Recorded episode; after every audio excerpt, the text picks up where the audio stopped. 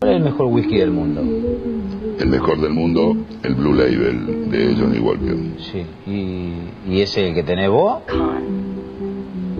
Nah, tampoco me tomo un Johnny Walker de que negra lo tomo, pero cuando es algo especial tomo un Blue Label. Es un elixir. Blue Label Experience.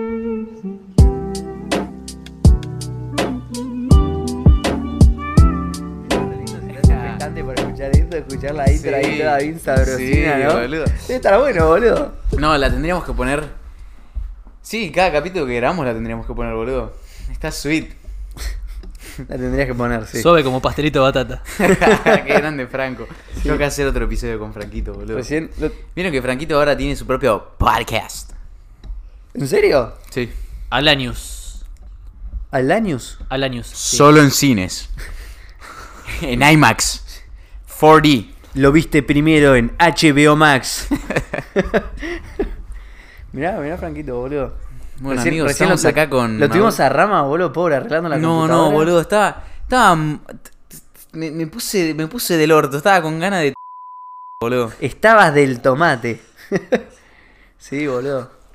No literalmente, eh, por favor. Pero sí, porque tuvimos problemas técnicos antes de arrancar el episodio y. No sé, el programa andaba como el orto, no sé, pero se solucionó, Sí, eso es lo que porque no importa. pasa nada, boludo. Y estamos con el hombre que vive en el 2275. Buenas, buenas, buenas. Grande Mauro. La peste del oeste. El rey de Junín. El enviudador. ¿No? Yo me serví acá. Uy, cuidado, cuidado, que se nos ahoga el Mauro. No llegamos a grabar el episodio. No, no. Llamen al examen. Ah, boludo, qué bien que me hace grabar, boludo. Es como el cable de la tierra, ¿viste? Una banda. ¿Algo que decir, Maurito? Hola. No, ¿cómo fue la repercusión del primer episodio? Contanos un poco eso. De tu lado. De tu lado, acá, ¿qué mensajes recibiste? Eh, ¿Qué te escribieron los chicos? Fue bastante interesante. En primer lugar, eh, yo me encargué a mis conocidos de mandárselo el primer día, ¿viste? Como, che, mirá, me hicieron una entrevista acá, escuchala, punto. O sea, ah, qué bueno. ¿Vos la jugaste? La ju- ¿Jugaste la carta de Che? Me hicieron una entrevista. Sí. Escúchenla. Sí, sí, Estuve en la tele, mamá. Jugaste, Mirá. jugaste Fue, fue el programa de. Susana, mami. Sí, sí. Fui a los ocho escalones y me ¿Estás ganó un ahí. ¿no? Está bien el Estoy de fiesta, sí, Bien. sí. Tal cual, con un café azul y ahí. Y con un ano. y con No, un eso lo voy a tener que pelotudo. Eh, ¿Pusiste el cronómetro? No, ahora lo pongo. Bueno, eh, la gente me empezó a, a escribir mucho en Instagram y a decirme, hey, escuché el podcast, la verdad que me encantó esto, el otro. Y lo que más me llamó la atención fue que me empezaron a tirar toda su historia de vida de una así, fra, historias e historias e historias de vida que para mí es como un montón Y que vengo que en cosas heavy o no te decía. Sí, sí, un montón de cosas. Eso te carga de responsabilidad, boludo. Tal cual. Y es muy interesante que lo, lo que más me quedó es, wow, me pasó algo similar a lo que te pasó a vos, Mauro, y no lo había visto de esa forma. Me sirvió muchísimo para resignificarlo, me sirvió Ah, muchísimo mirá. para darle otro significado. O sea, con diferentes palabras me dijeron el mismo mensaje y fue como, wow, qué interesante. Y lo más gracioso que me pasó, mirá que viví 14 años en Junín y me conoce un montón de gente. Iba así con los auriculares mandando un audio, no me acuerdo a quién, Sí. y de repente me tocan el hombro y me dicen, che, disculpa que te moleste. Vos sos Mauro, el que salió en el podcast de Rama, ¿no? Y dice, no. What the No, fuck? Big Flex. Una locura, fue, fue como, what the Creo fuck? cruzarte en Junín a Mauro de Junín. Claro, sí, sí, es como. eh, Are you the guy from? Sí, sí.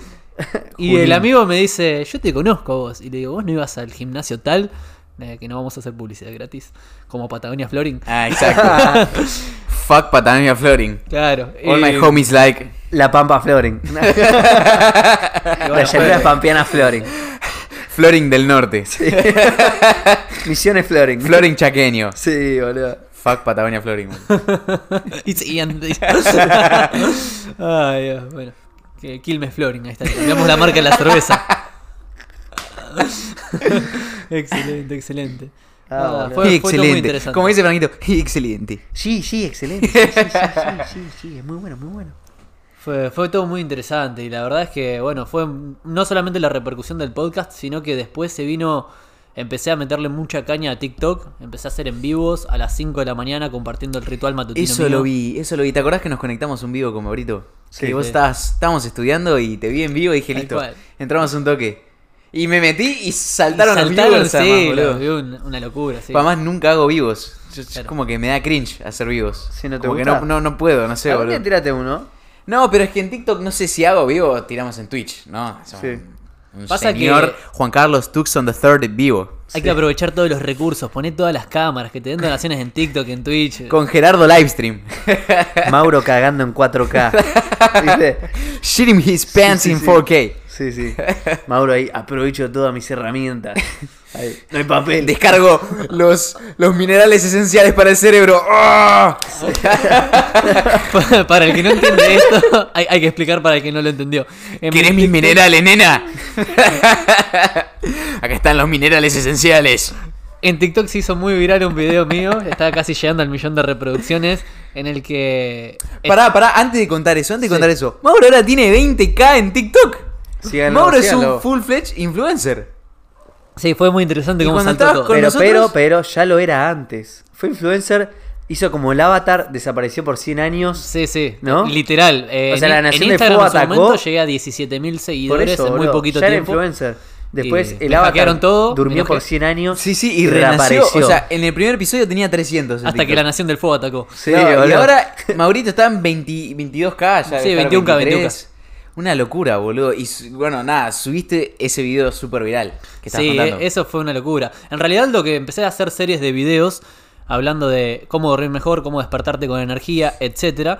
Y en uno de cómo dormir mejor me decían haciéndotela, ¿viste? Haciéndotela.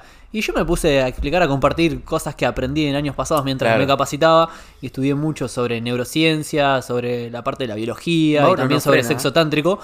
Eh, respecto a eso, y claro, dije que lo dije de forma graciosa al principio, dejaba cogotarte el ganso, por esto, el otro, el otro, el otro. Y, y se hizo muy viral por lo gracioso y empezaron todos a, a decir un montón de cosas, ¿viste? Como que no, Sí, obvio. aguante, la Vladimir no se deja. La Iniesta, que no, no entendía que era ¿Cuál es la Iniesta. Iniesta? No, yo no entendí lo de la Iniesta. Vladimir en la siesta.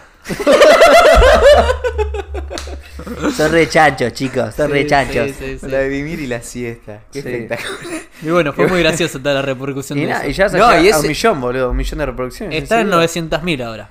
Chicos, por favor, 23 millones de comentarios. Joda, estoy Nah. harto de ese comentario, boludo. No, bueno, a ver, ah, pará, ¿por qué no discutimos un poquito la, la sesión de Visa? Estuvo buena. No la escuché. No escucho trap. No escucho trap. No. No, yo no la escuché. No escucho trap. boludo. No la escuché. No la escuche. No la escuché. cambiaba las tildes. Sí, sí. No, no, yo sí la escuché.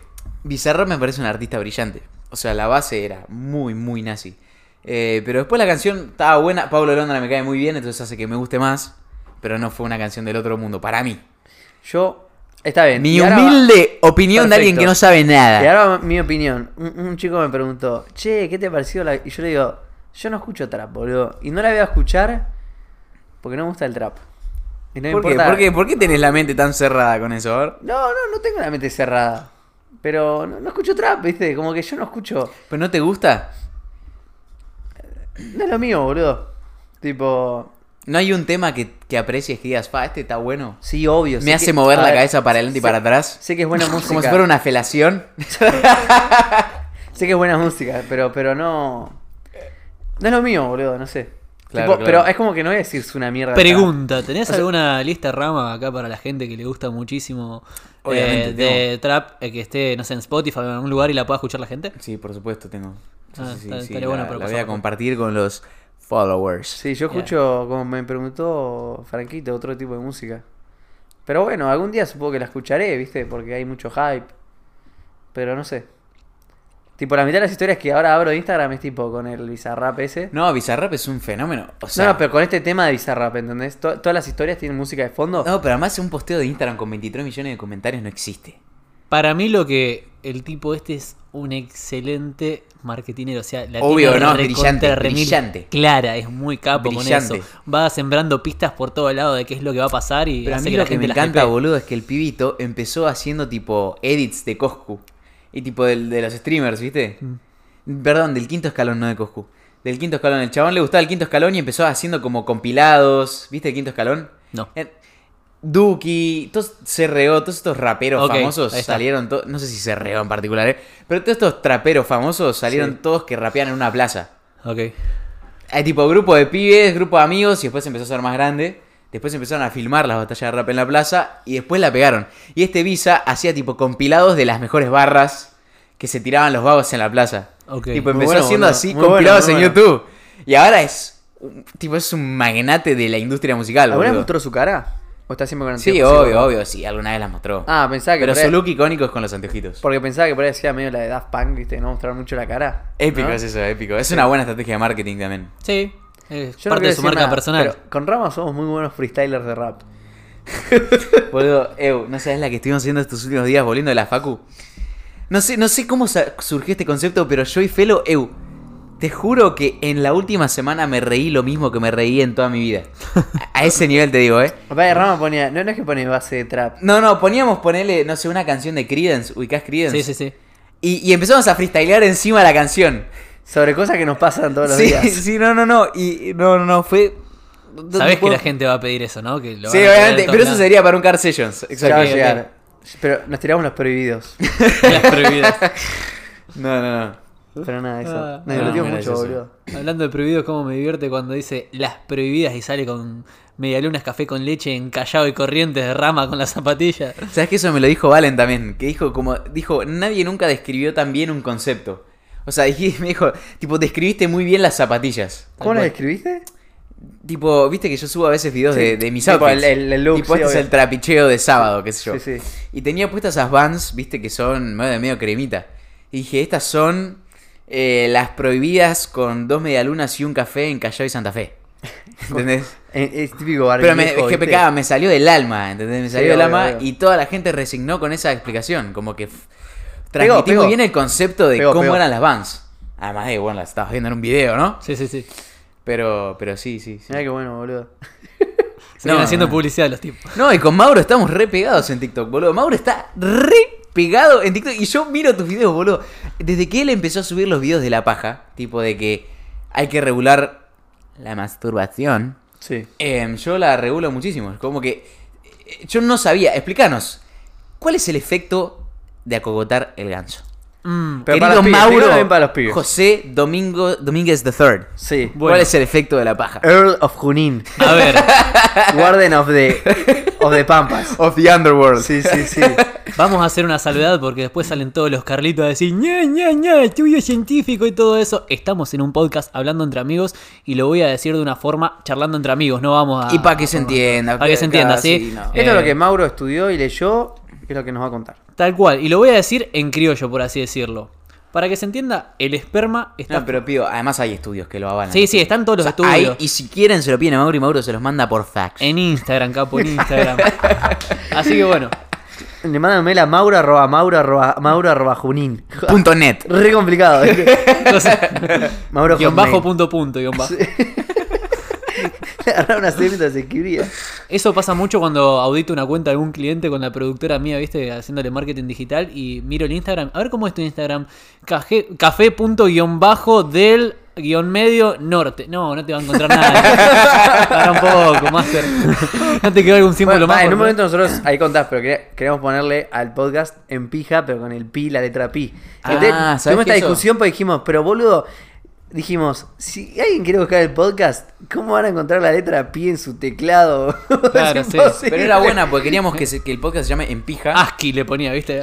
Cada- queríamos que la podcast se llame En Pija con el símbolo de pi, pero fue era no era tan family friendly y era más difícil de encontrar. Igual creo que tampoco nos juega a favor el tema de que se llame Blue Label Experience. No, Porque en realidad ya sí. con otra marca. No, no. eh, si lo, yo lo busqué en Google desde una pestaña de incógnito, puse Blue Label eh, y me apareció Blue Label Experience. No, no, yo digo en cuanto a las marcas. Tipo, vos decís que nos va a jugar en contra. Sí, pero que, no, pero no dice Johnny Walker. que ojo. tipo venga No Patagonia. Johnny Walker. Que venga Claro. tipo Patagonia Flooring y diga, bueno, pero.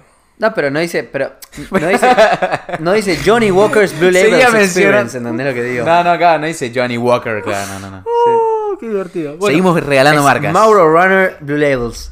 yeah. Sí, bueno, volvemos con lo, lo de la huasca. Es así. No, no. Maurito, no. Va a quedar, volvemos con lo de la, viste la bocina de GTA. Volvemos con el tema del esperma. Es así. Hay dos motivos que, por los que podríamos abordar el tema de la masturbación. Uno con respecto a la cuestión energética y otro con respecto a la motivación y la desmotivación por excederse en recibir dopamina barata, ¿ok? Recibís muchísimo placer. Así que vamos primero por el lado de la energía, por el lado de lo que dije los No, micronutrientes no, que todo el obvio, mundo no, me vamos salió por ese lado, exacto. Vamos por ese lado. Por el lado de los que no son adictos a la paja, pero se clavan pajas quizás regularmente. o- Claro, exacto. Ataquemos El- por la izquierda. Sí. Te paso Eh, por atrás como lateral, dale. Es así la cuestión. El toto salió. Si te fijas de cómo está conformado el esperma, el esperma está conformado por un montón, en vez de decir micronutrientes, vamos a decir de nutrientes, de cosas, ¿ok? Zinc, que es uno de los más O importantes. sea, de minerales. Claro, digamos. sí. Zinc, potasio, calcio, también tiene oxitocina. No, pero sabes que a mí me cu- cuesta conectar lo que vos dijiste. Este, perdón, te interrumpí Nancy, pero vos decís que está lleno de micronutrientes y que cuando eyaculás los perdés. ¿Pero qué está conectado tu pito al cerebro? No, No, no, no, que todo pará. está conectado Por con eso, todo. por eso. Es así, pará. Ahí va, ahí va, ahí va. la explicación bien para nene de jardín. Porque dice mi abuela, si no se lo podés explicar a que lo entienda un nene y que también lo entienda un jubilado, es que no lo sabes explicar bien. Entonces, vamos con esa. ¿Cómo recibimos nutrientes de las personas? A través de lo que nos alimentamos, ¿ok? Yo como algo, ese tipo de alimento tiene determinados nutrientes. Cuando lo comes, el sistema digestivo lo pasa a un juguito, por así decirlo, crea un combustible que va a todo el cuerpo. Entonces, ese combustible que va a todo el cuerpo, eh, imagina que hay un tanque de combustible, ¿ok? Que va hacia todo el cuerpo. Bueno, de ahí el cuerpo, dependiendo qué necesita, va agarrando, ¿ok? Sí. ese, de ese tanque de combustible. Entonces vos tenés un solo tanque de combustible en el cuerpo, que lo, lo vas llenando con las cosas que vas comiendo.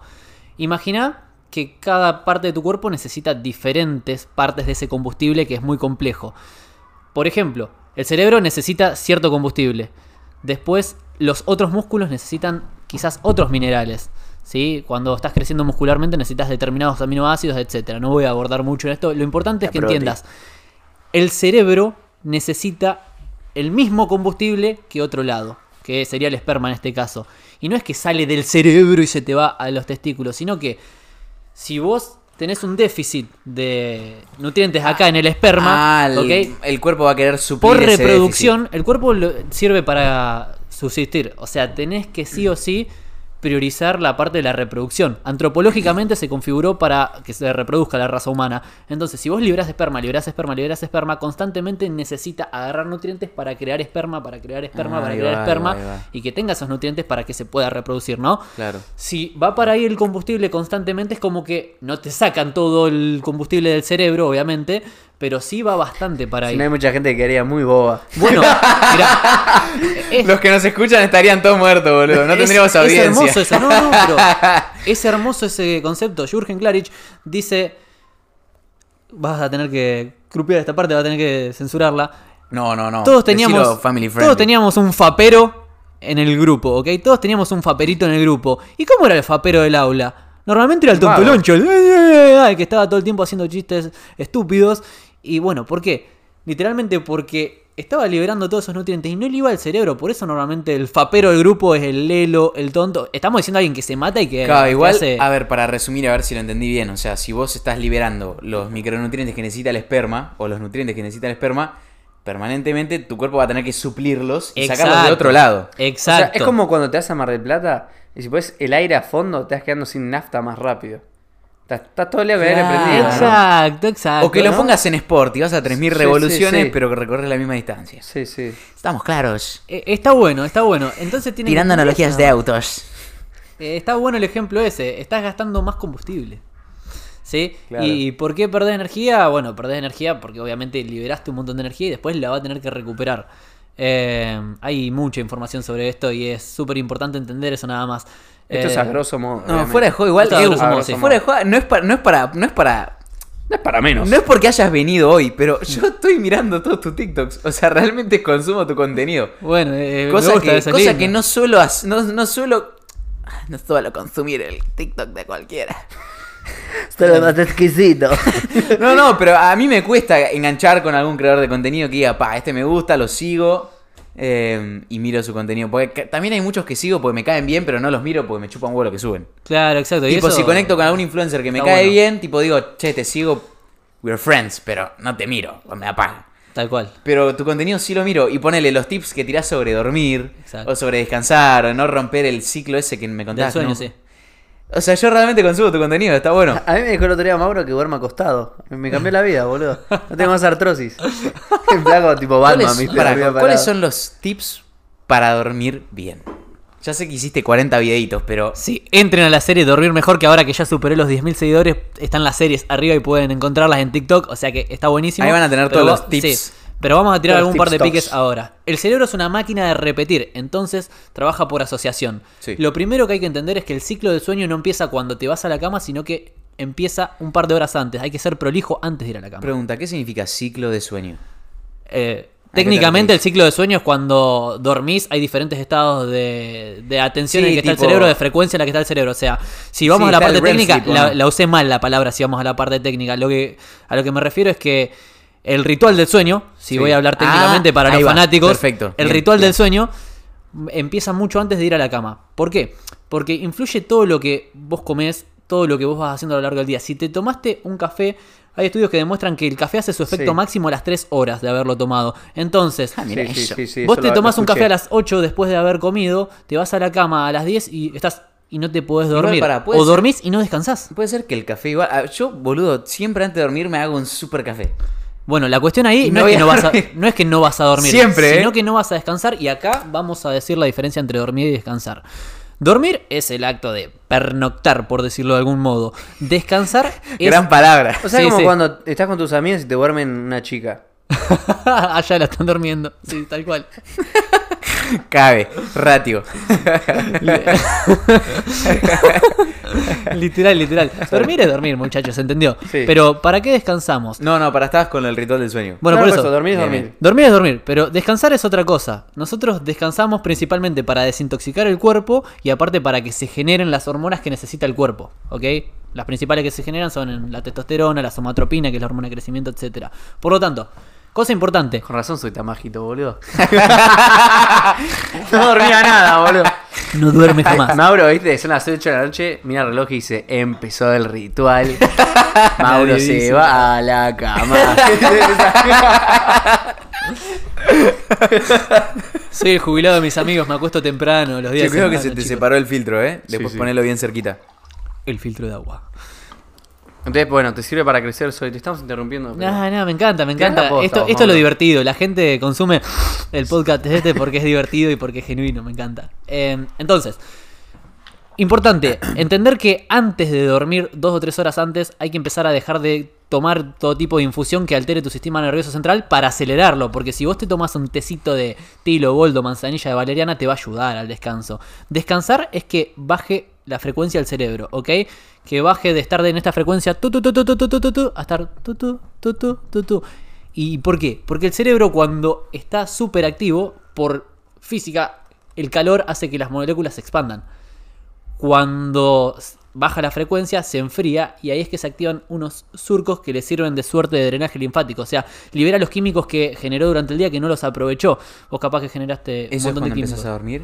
Ahí Cuando empezás a bajar el- descansar. cuando empezás a bajar, la, cuando bajás las vueltas del cerebro. Cuando Claro. empiezas a bajar los decibeles. Exacto, Sí, exacto. corta. Porque vos podés dormir, pero ¿No bajamos capaz que no descansás. cambios? Sí. Está el, fa- el famoso sueño del vigía, que es el estoy durmiendo, pero estoy escuchando todo lo que pasa alrededor mío. Obvio, Ahí no estás Cuando descansando. estás medio cagadito a la noche que empiezas Sí. a escuchar fantasmas. ¿Viste Entonces- la película de terror? sé lo que hiciste el verano pasado. Nada, entonces, básicamente, Dejar de tomar cualquier bebida está, que eso. acelere tu sistema nervioso central.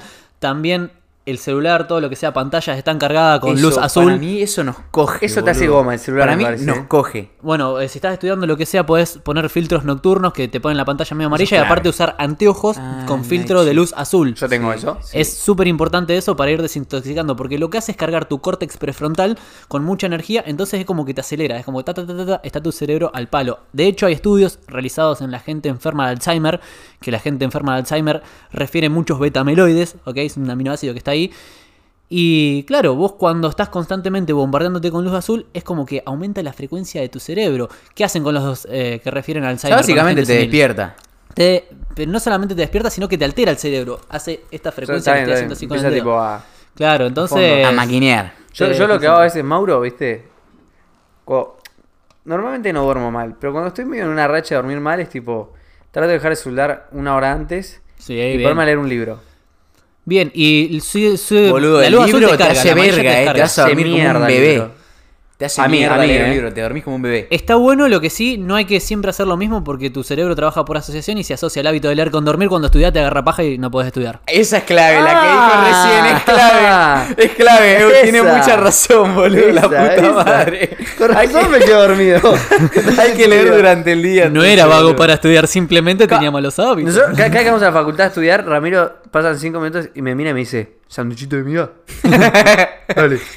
Bueno, mirá, eh, otra cosa, hablando de... Ego, pará, igual eso es cierto, puta madre, boludo. Acá hay que, es que tenés que estudiar cuando más despierto estás, tenés que leer cuando más despierto estás, porque si no vas a asociar. Es que vos lo hablabas también, que si vos, por ejemplo, trabajás en el, tu dormitorio... Exacto. O Eh, sea, eso es seguí otra contando cosa. ese, ese tipo Tira la posta, Mauro, tira la posta. Respecto a dormir. El pancho entre dos panes. Sí, sí. O sea, Ay, el otro día lo había dicho Felipe. Agarró la posta y. se la hizo- metió al horno. Sí, sí, tal cual. Mauro, dame vuelta a la tortilla y tirame la posta. Dale. Cerrame la my 7. fucking cock. Te pido la cuenta, Mauro. Ay, Dios, esto tendría que ser filmado. Bueno, de joda, tendríamos que transmitirlo en Twitch, boludo. sí, sí. Para mí ya estamos en una etapa que... 23 comentarios y lo transmitimos en Twitch. 23. Suscríbete y compartí. Corazón, corazón. Bueno, es importantísimo el tema del entorno, lo que decía recién Ramiro. Nosotros, el cerebro trabaja por asociación. Esto lo voy a repetir hasta que se cansen y que lo entiendan. Asocia. Entonces, si vos, eh, por ejemplo, no sé, estás estudiando en la pieza y jugando a la play y todo eso, tu cerebro va a asociar determinadas actividades con el entorno en el que estás. Bueno, lo importante sería que uses el dormitorio principalmente para dormir y obviamente para alguna cosita más. ¿Se entendió? ¿Ok? Sí. Pero no lo uses Mauro. para Jugar a la Play. Claro, sí. Eh, para acogotar la coneja, dice Jorge Pinarello. No, está bien, está bueno, bien. bueno, bueno. Entonces, usa el dormitorio principalmente para dormir y para alguna cosita más, pero no lo uses multiuso para estudiar, para jugar a la play, para todas esas dicho. cosas. Es re importante porque por asociación después no va a entender tu cerebro si es momento de boludear con el celular o qué. Por lo tanto, te despertaste a las 2 de la mañana, no tenés sueño, no te quedes boludeando en la pieza con el teléfono. Salís de la pieza, te vas al living a cualquier lado, te pones a, a todo lo que quieras, hacer otra cosa, y cuando te agarró sueño que se te está cayendo la cabeza, recién ahí te vas a la pieza. Entonces tu cerebro va a asociar. ¿Y qué es lo que va a suceder? Que después de un par de días de repetir esa acción, tu cerebro va a entrar a la pieza y va a decir, ah, es momento de dormir. Otra cosa más, este tip es fundamental. Tu cerebro cuando se somete a oscuridad o a luz amarilla muy tenue, empieza a generar melatonina. Sí, te, te cansás un poquito, ¿no? Genera melatonina. Cuando pones la luz tenue, Sí. te y pones si es tenue, amarilla, mejor. al telo o estás en tu link a punto de dormirte. Si es amarilla, mejor todavía. Mejor, mejor, mejor todavía. Eh, porque hace que baje los decibeles del cerebro. En las terapias que te decía de Alzheimer, le ponen terapia de luz azul para activar el cerebro y de luz amarilla para que baje la intensidad Ahí del va, cerebro. claro, claro. Por lo tanto, No, bueno, un claro, resumen. ahora- Deja de tomar bebidas que aceleren tu sistema nervioso central un- dos o tres horas antes de No dormir. te claves una monster. Sí, no, un tecito. Eh, porque mucha gente hace eso. Ah, me voy a tomar un café para poder estudiar y después quiere dormir y al otro día ir a, dormir, a rendir descansado y no vas a descansar. ¿Ok? No, no, no. no. Eh, por lo tanto, deja eso.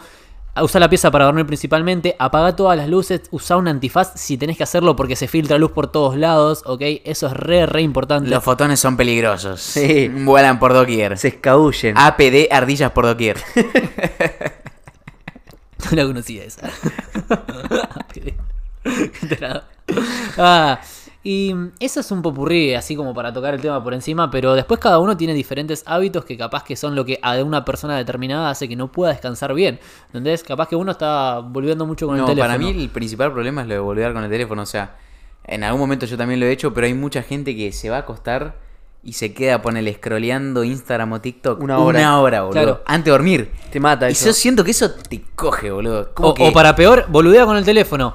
Ay, me agarró sueño, descansa un rato, pero después no se puede dormir, vuelve, vuelve a agarrar el Eso. teléfono, entonces interrumpiste es los como, ciclos de es, como, sueño. es como un loop. Sí. Que te dormís, te levantás, agarrás el teléfono, te parás a mear, Mirá, volvés, te otro tip dormís. importante, mucha gente interrumpe el sueño en la noche para ir a mear. Bueno, es recomendable dejar también. de tomar agua a las 6, 7 de la tarde, 8 como muy tarde. Boludo, a mí me pasa, yo Porque me paro así como- no vas a levantarte a mear muchas veces. Yo me paro como dos, tres veces a mear. ¿En Exacto, serio? A la ahí noche, sí, boludo. Ah, yo nunca. Y te parás con la vejiga explotada, o Sí, sea. sí, aparte estás con la pelea entre el sueño y levantarte. ¿no? Entonces, ¿qué onda los líquidos? ¿Tendría que dejar de tomar líquidos?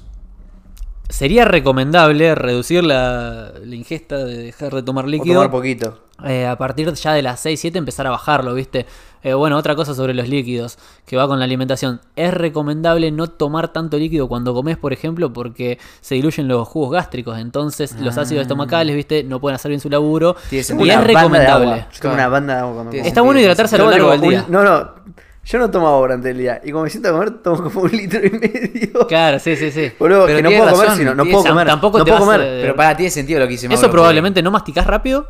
O sea, No, no, como re chill, boludo. Pero chill. Ya. Yo, boludo, cada que salgo a comer, o sea, no salgo nunca a comer, pero si salgo a comer, una botella de agua no me alcanza. Te juro, Mauro, me cago de sed. Pero pará, pará, tiene sentido lo que dice Mauro. pa- Acordate los laboratorios de química 1 en donde tenías que diluir ácido y tirabas tipo gotitas de agua. Sí, sí. pss. Pero imagínate si tirás un litro de agua. Pero yo no puedo comer. Coges a los gastric juice. Te juro, te juro.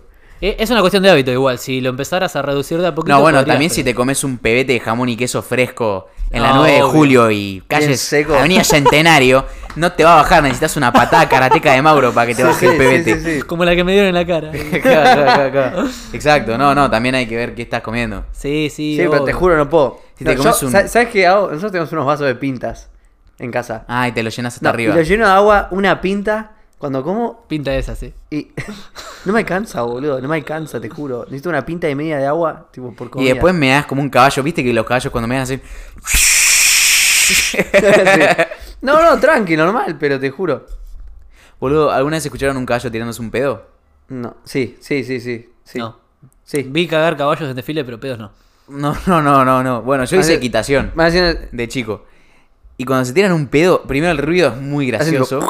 Es muy gracioso porque es como que el caballo. Es, como si fingiera demencia, porque el caballo no se percata que se tira un pedo, se lo tira. Entonces, tipo, la cara es neutra, totalmente neutra, y se acaba de retirar un pedazo. Y al mismo tiempo, a veces la cola como que la levanta, entonces parece que el pedo levanta las crines de atrás, tipo la cola, ¿no? Y el olor es tipo. bosta. El olor es a bomba nuclear. A bomba de hidrógeno es el olor.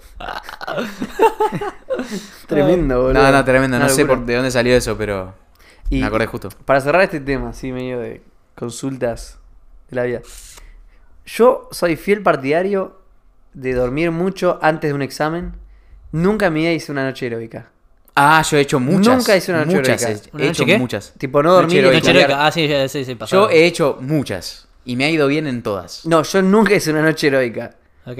Y eso depende Yo, de para mí es cada dormir. uno, Yo, tipo, cuando estoy cansado, digo, no, yo Es me voy a recomendable dormir, boludo. descansar bien. Ahora, dormir mucho no es sinónimo de descansar bien. Volviendo a lo de los ciclos del sueño, lo que hablábamos, que lo pueden leer en el libro Sleep, eh, de Nick Littlehales, creo que es el apellido. O dormir, está en castellano también. Está buenísimo y te explica lo de los ciclos del sueño. Son cada 90 minutos. Entonces vos podés decir, bueno, duermo 4 ciclos, ¿entendés? Y metiste capaz que, ¿entendés? 6 horas. O terminás durmiendo 9 horas. Ah, Pero ¿sabes lo que te importante son los ciclos algo, boludo? Hay un, hay un Navy SEAL que nosotros seguimos en Instagram que se llama Joko Willink. Ok. Es amigo de Jordan, de Joe Rogan, de todos estos conocidos. Sí. Está en ellas. También es un autor, pero el loco hace mucha actividad física, surfea, qué sé yo, y y solamente duerme 5 horas por día. Es como que, y él Bueno. dice, yo no necesito más. Exacto. Y yo muchas veces lo quise intentar, pero no puedo, yo me muero. Pero siento que se puede, solamente no sé cómo hacerlo. Exacto, y ahí va. Hay un, una persona que fue, eh, creo que no sé si fue o sigue siendo monje Shaolin, que es con la que aprendí a dormir yo. El tío Braulio, no mentira. Eh, Monje eh, Shaolin, boludo, a la verga. y encima lo gracioso es que tiene nombre latino, Pablo Torres. Búsquenlo en Nada que YouTube. ver. Sí, sí, esperabas, ¿viste? Mi Eh, Mr. Pedro. Mr. Chang, ¿viste? Mr. Chang, no. Pablo Torres, que también es la persona que le enseñó a dormir a Clarich, que explica que es súper importante aprender a descansar y que vos podés descansar en lapsos muy cortos con buena práctica y descansar todo lo que necesitas para el día, Ahí va, ¿ok? ahí va, ahí va. Entonces, Pero es ¿cómo re importante a aprender a, nivel? descansar y mucha práctica, Rama, mucha práctica. Lo importante acá es aprender Mirá que duermo todos los días, eh, yo. Trabajar la meditación, eso es re importante. Trabajar la meditación para acostumbrarse a entrar a estados mucho más profundos de sueño. ¿Entendés? A ir hasta el estado delta, que es el sueño profundo, lo más rápido posible. Y ahí es cuando se recupera más rápido tu cerebro. Porque el cerebro es una de las cosas, junto con el sistema digestivo, que más energía gasta de todo el cuerpo. Ok, pero Sí. a ver, yo, ¿cómo, ¿cómo meditar me va a ayudar a dormir? O sea, suponete que quiero empezar hoy a trabajar en eso. Ok. Yo Primero tenés que trabajar tu Para ritual. el oyente promedio. Tipo, me pongo como objetivo ya en tres meses dormir cinco horas por día. No, no, ¿Cómo igual. empiezo? Para, te cuento una experiencia personal mía. No es lo mismo lo que dormía Mauro Domínguez cuando tenía poco desgaste físico y mental, que capaz que dormía 4 horas, 4 horas y media y rendía excelente todo el día, que cuando estaba entrenando para ir a competir a un panamericano de taekwondo que metía una hora y media de taekwondo todos los días, una hora y media de gimnasio y después también salía a correr, ¿ok? Uno tiene que adecuar sus hábitos a la vida que vaya teniendo, no es una receta única y cada uno tiene su propio sistema y Cada no va a ser la misma la hora de sueño tuyo que la mía que No, la de él. claro, Sin embargo, mejorando tus hábitos, o sea, esto que te digo de crear un entorno adecuado para descansar, No desintoxicarte digitalmente, todo eso, exacto, vas a ir mejorando la calidad de tu energía, número uno. Después, la calidad de tu descanso, y ahí entra lo de la meditación. Vos meditando vas a poder generar un mejor hábito en el que vas a entrar a estados mucho más profundos de sueño más rápido. Entonces, vas a descansar mejor. Tu cerebro va a entrar a un estado más profundo de suspensión, como si fuera una compu, ¿ok? Va a gastar menos energía, se va a recuperar más rápido. ¿Y cómo puedo empezar a meditar? Meditar fácil, empezar. tipo una corta, en YouTube. Corta una guiada en YouTube. Empezá con meditaciones guiadas cortas en YouTube, de no más de 10 minutos. O sea, te pones los auriculares, cerrás los ojos y te va diciendo, es una relajación guiada. Bueno, concéntrate en tu respiración. yo hice un par de esas y a veces te dicen, bueno, imagínate que te estás tirando a un lago, no sé qué. Claro, depende para qué. Hay un canal que se llama Hipnosis con H e Y online, que lo usé mucho al principio cuando no sabía meditar, que tiene meditaciones de 10 hasta 20 minutos y son muy buenas las relajaciones que hacen. Y ya después en algún momento empezás a meditar solo, digamos. Sí, y hay dos tipos de. Hay muchos tipos en realidad, pero hay dos grandes grupos de meditaciones. Uno es la meditación del tipo me enfoco en algo, me enfoco en la respiración, me enfoco en una luz, me enfoco en algo. Y la otra es la respiración vipassana, me parece que se llama, no lo sé bien, googleenlo por las dudas, tómenlo con pinzas, eh, en la que vas y te metes a mm, buscar, viste, alguna cuestión. Por ejemplo, ¿por qué tengo miedo cuando sucede algo? Entonces te metes a tu subconsciente Sí. para buscar dónde se generó eso y, y lo sanás. Entonces, Ok. la que te sirve a vos Te, es la de enfocarte en modo algo. Timmy Turner y los padrinos mágicos No, entran no. a la internet. ¿Te acordás de esa película? Entrás ahí al subconsciente y lo buscas. Yo en un momento meditaba, un po- como que todos los días intentaba meditar un poquito y me, me gustaban mucho las, las guiadas. Pero bueno, yo siento que medito a mi manera. Yo a veces que, que salgo a caminar y, y pienso. Eso, No, no, eso, mí eso- eso es eso es una cosa. mí, pero esa es la mía. Pero para descansar, para lo que dice Rami, eso está, es válido y está excelente. Ahora, para No, pero descansar. la meditación con salsa boloñesa es esa que te sentás, cerrás Sí. los ojardos y... Meditar es estar en estado de conciencia plena, en estar presente acá y ahora, se dice, ¿no? Entonces, si por ejemplo vos estás con todos tus sentidos acá, es cuando entras en ese estado de flow. Sí. ¿Ok? Bueno, pero la puedes usar para diferentes cosas. A lo que decimos para el momento de descansar es enfocarte en tu respiración, ir bajando los decibeles. Hay diferentes tipos de respiración, hay que aprender a respirar. Hay respiraciones para subir la energía, hay respiraciones para bajar la energía, hay respiraciones para desintoxicar el cuerpo.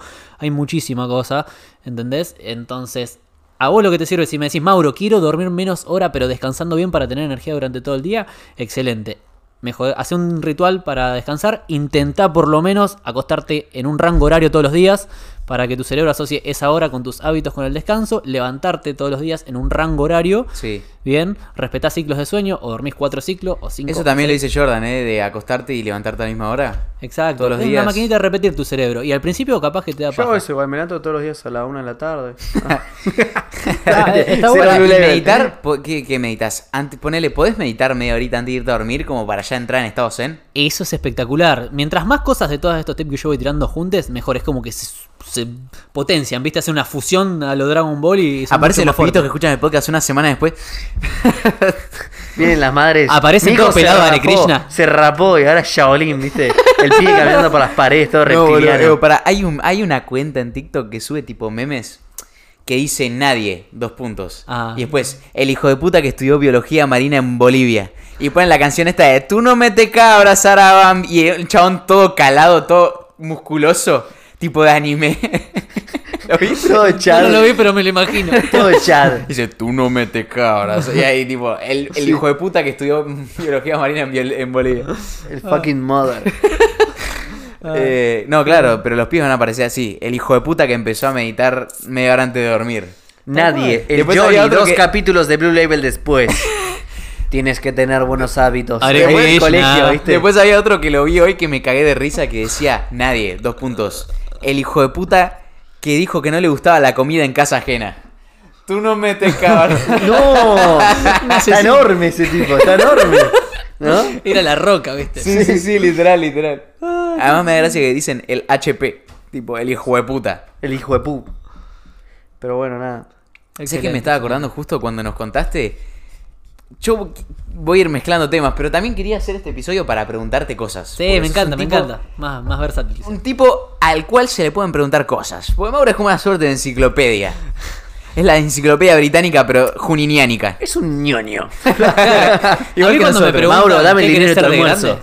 No, no, no de nuevo, no de nuevo, tío. Ah, eh, a mí cuando me preguntan qué quieres ser de grande, por decirlo de algún modo, quiere ser un viejo sabio. O sea, una persona que aprendió muchísimo a lo largo de su vida, que lo puso en práctica, y ese viejo al que vos le decís, che, quiero saber tal cosa, y que quizás no es un experto en eso, pero te dice, anda a preguntarle a tal que se trata de esto. Bueno, esa, esa es O lee tal libro, o fíjate con Exacto, esto. sí, sí. Eso. Eh, no, justo me estaba acordando lo que me contaste cuando vendiste empanadas en Uruguay, que hiciste un emprendimiento para enseñarle a un chico cómo emprender. Uy, sí. A uno de tus alumnos, no me acuerdo cómo poronga fue el cuento, Sí, pero me acuerdo que me gustó mucho Mm. y me quedé con eso y había que hablarlo en el podcast. Exacto, Lo de exacto. aprender a emprender. Sí, con un aprender a emprender con un ejemplo práctico. Pero o sea, contalo, campo. contalo, contalo. Speak it. Eh, la parte previa es cada vez que tuve que juntar guita en algún momento en mi vida, mi vieja solía tener un emprendimiento gastronómico y yo le, cuando tenía que ir a un torneo de taekwondo obviamente no tenía la plata y decía, mamá, ¿me ayudás haciendo empanadas? Así yo las vendo y junto la guita para el torneo. A- así empieza toda la historia del tema de empanadas.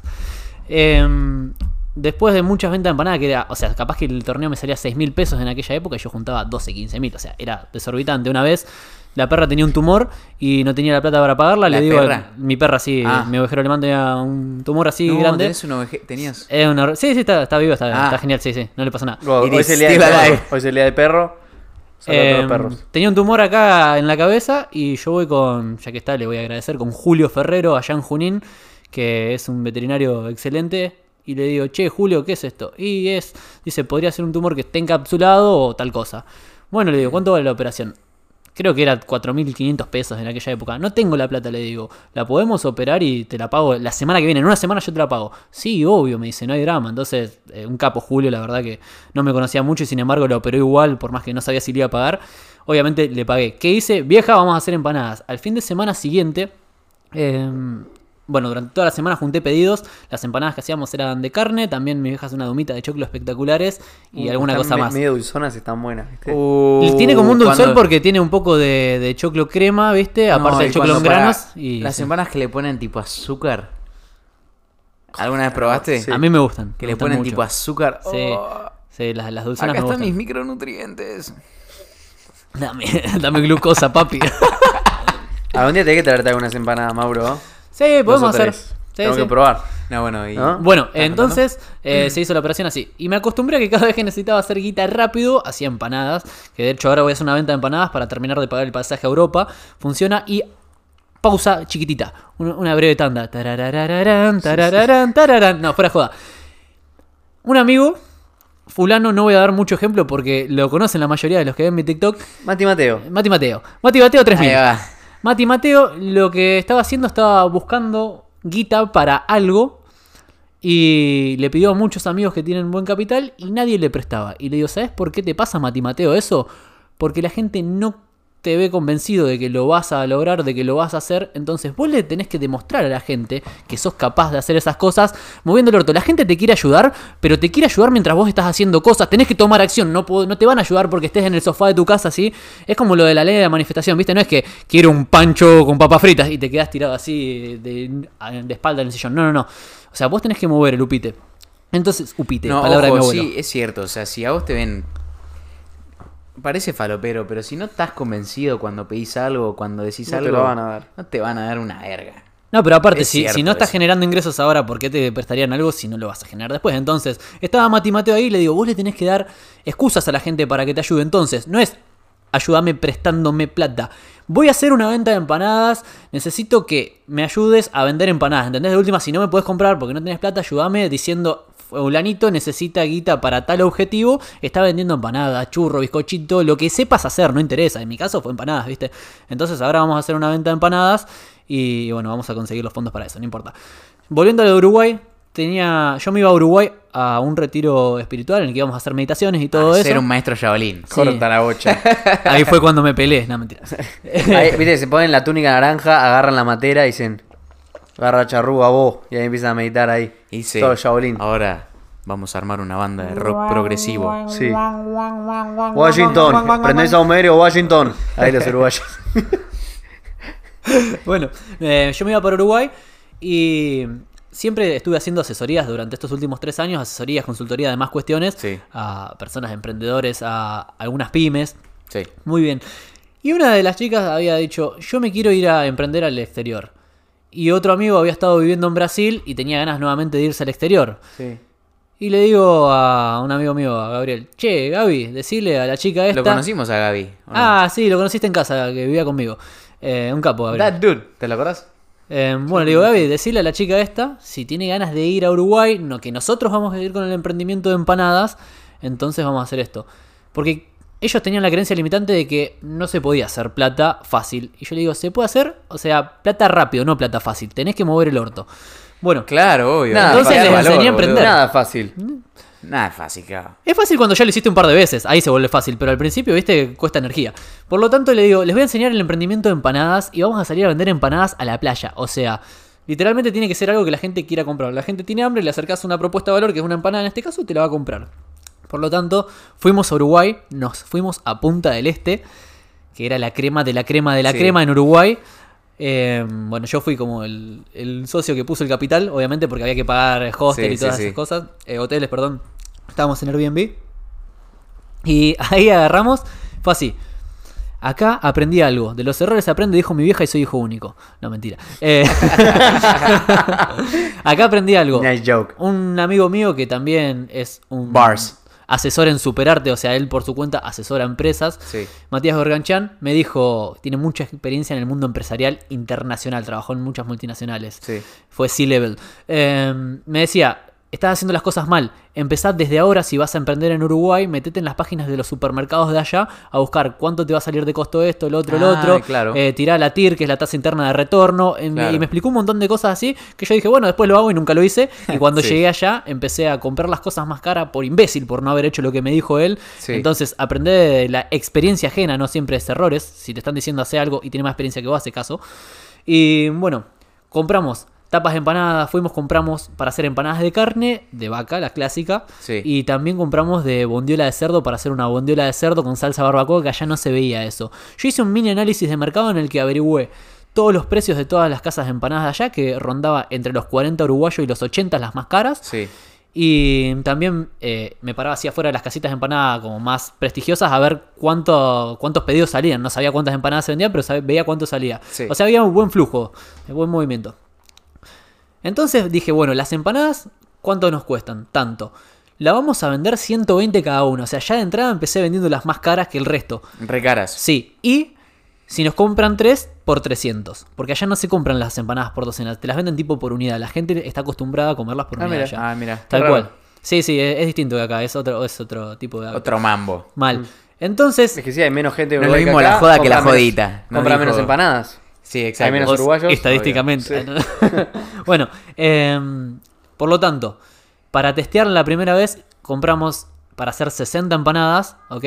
Salimos a las 11 de la mañana y las vendíamos bastante rápido. Fue como en una hora y media vendimos Perdón, todo. ¿cuántas hiciste? 60 Ah, empanadas. 60. ¿Ok?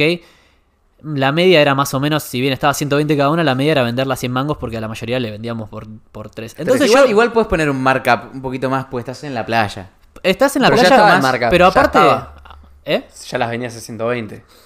No, a 100 dijo que la media. La No, la media, la- lo más caro allá era 90 pesos, que Por no me acuerdo el nombre de la marca, pero ya era estaba 90 más pesos. caro que las más caras de Punta del Este. Sí, ya estaba más caro que la más cara. Y la cuestión era la siguiente, a ver, nosotros le estábamos ofreciendo un valor agregado que era llevárselo hasta la playa. Entonces Exacto, yo te la obvio, cobro más sí. cara por eso, usábamos literalmente la mejor carne que conseguíamos ahí, Claro. a mano, no usábamos cualquier porquería porque yo quería dar un buen producto. Sí, ok, obvio. te cobro bien, pero te doy el mejor producto. Y lo Una importante... Sí, y lo importante es que siempre tenga el mismo gusto. El que dé un producto, si sos gastronómico, vos tenés que dar un producto, no importa la calidad que sea y adecuado el precio a la calidad, pero que sea siempre el mismo. Entonces el que te compra la empanada porque le gustó tu empanada, porque le gustó tu precio, la come hoy, la come dentro de 10 años, es lo mismo. Sí, y a la lo gente le gusta eso, le gusta la parte de la certidumbre. Claro. Nosotros hacíamos siempre la misma receta de las dos empanadas. Bueno, esto fue espectacular porque yo le empecé a enseñar a estos dos chicos, a la chica y al chico, el speech de venta. Sí. ¿Ok? Que teníamos varios speech de venta. Uno que. Vendo, vendo, señor, empanada. ¡Ah, el vendo, palito, bombón helado! ¡Al a los choris. Vendo, señora. Gaseosa. Ah, bueno, les, empiezo a enseñar algunos discursos. Por ejemplo, la aposta es que vinimos de Argentina con un emprendimiento gastronómico familiar, que es de la familia de Mauro, y me enseñaron a mí, obviamente. Y les enseñé varios discursos de venta. Teníamos muy buen marketing, muy bueno. Encima, muy buena organización. Íbamos tres a vender las empanadas. Íbamos Gabriel, Brian y yo. Gabriel iba con las empanadas en la mano, con la bandejita, que tenía una tapita, obviamente, y aparte por las dos estaba tapada con una toalla para que no le entrara arena. Brian daba las empanadas con guantes, con guantes esas de látex, ¿viste? Y las envolvía en servilleta para que no se le llenen de arena y yo cobraba. Entonces, ah, muy bien presentado. Muy bueno. era, era muy bien organizado. Íbamos, Pa- éramos los únicos Carlito con barbijo en la playa para respetar los protocolos Sí. por más que nadie lo usaba. Pero, eh, pero, Pero bien que era. Pero gente que- que respetaba y que sabía lo que estaba haciendo. Exacto, exacto. Y la prolijidad importa muchísimo en el momento de venta. Hubo gente que nos dijo, la verdad no quiero empanada, pero es impresionante toda la organización que tienen, vendeme una. No, pero te sale más barato por tres. Bueno, vendeme tres. Y ahí empezamos a implementar varias cosas de marketing. Entonces, para concluir, el emprendimiento de empanadas fue buenísimo. ¿Ok? Se, la utilidad era gigante. Teníamos más o menos, ahora todo el mundo haciendo empanadas en Punta del Este Sí, sí, sí. Teníamos una utilidad gigante porque eran 19 pesos de costo por empanada y la vendíamos promedio a 6. A, a, a veces. 100, perdón, A me 100, confundí. claro. Eh, a 100, eh, era, Sacás era 90 mangos muy por bueno. empanada. Era muy bueno. Perdón, 80. 81. 81, sí, exacto. Sí, sí. Y algunas se vendían a 120, entonces que la media, si vos dividías, quedaba en 105, 110 eh, lo que habíamos sacás sacado. 86 pesos por empanada. Y, y la, o sea, el retorno de la guita era inmediato. Porque, viste, vos cuando Obvio. tirás la TIR tenés que fijarte cuánto En calle, invertís además. y cuánto, cuándo vuelve la plata. Es 100% importante. Barrani. Sí. Sí. Proceda. Estaban ahí los De ese modo, fue espectacular. O sea, fue espectacular. No, claro, pero vos fuiste, vos tenías que enseñarle a unos pibes cómo emprender y fuiste a la playa a vender empanadas, eh, tipo ejemplo más práctico imposible. Sí, y, le- y le- y después obviamente yo les daba herramienta y les decía, bueno, ahora vas vos. ¿Y qué hacía? Cuando iba el otro a vender, yo me quedaba un poquito lejos como para no intimidarlo y lo miraba y decía, bueno, eh, por ejemplo, fulano, fíjate que te acercaste mucho y esto son cosas que aprendí en dinámica de seducción, cuando practicábamos dinámicas sociales, como usando cosas de PNL y demás cuestiones. Cómo acercarte a una persona, no te acercás de forma frontal directa y cortándole el espacio personal, sino que te acercás más de costado, ¿viste? Esto es la teoría de, de Mystery, ¿viste? Y un montón de otras personas. Entonces, hay formas de abordar los sets, hay formas de abordar al cliente para que tenga mayor efectividad. Bueno, de este modo le decía, bueno, fíjate que hiciste esto. O por ejemplo, le sigo enseñando sobre la práctica, mientras ellos, capaz que Eso Brian decía, bueno tenemos mí, ¿eh? dos empanadas. Y cuando él decía empanadas, al, por ejemplo, al del grupo que tenía más cara de hambre, agarraban, iba Gabriel y a ese le tenía que mostrar las empanadas porque el cerebro es visual, quiere ver. Tremendo, Entonces le mostraba las empanadas. tremendo. Y, y si no a los nenes, siempre había que mostrarle a los nenes porque Claro. el nene quiere, quiero, no me importa, Quiero, yo sí, quiero sí. eso, bueno. Chupa todo un huevo, dice el pibe. Quiero empanada. Sí, sí. ¿Está la botella de agua por ahí? ¿Está la botella por Sí, obvio. Sí, obvio. sí, sí. Seguí, seguí Si contando. yo tengo que mear, ¿puedo ir rapidito? Sí, Sí, anda, nosotros Sí, sí, seguimos. Que continúe. Seguimos. la cosa. Bueno, eh, y es súper interesante todo esto porque empezamos a poner en práctica todos esos conceptos de marketing que te enseñan bien de escuelita, de, ay, tenés que hacer esto, tenés que hacer el otro. Bueno, llevado a la práctica, o sea, qué es lo que sirve, qué es lo que no sirve, e ir testeando el ritmo de la gente. Y algo que me encantó, hay un libro, ya ni recuerdo cuál, que decía que vos no tenés que salir a buscar el éxito directamente, sino... Para, esto es una teoría por fuerza bruta. Salís a buscar 100 rechazos por día, por ejemplo. Sí, obvio, ¿Ok? porque es más Entonces decíamos, bueno, vamos a por los primeros 100 rechazos. Porque si te rechaza la gente, estás teniendo éxito. ¿Ok? Porque saliste a buscar los rechazos y ahí te tenés que fijar, obviamente, por qué te rechazaron. Si es porque venías haciendo las cosas mal o realmente tu propuesta de valor no sirve. Y entonces te va generando motivación, te va dando dopamina, como es, ok, lo voy buscando. Y después, eventualmente, en la fuerza bruta, estadísticamente, alguien te va a comprar una empanada. Entonces, algo que haga las cosas muy mal. Entonces, era impresionante cómo entre todos íbamos vendiendo un montón de empanadas. Lo máximo que llegamos a vender fueron 120 y pico de empanadas por día.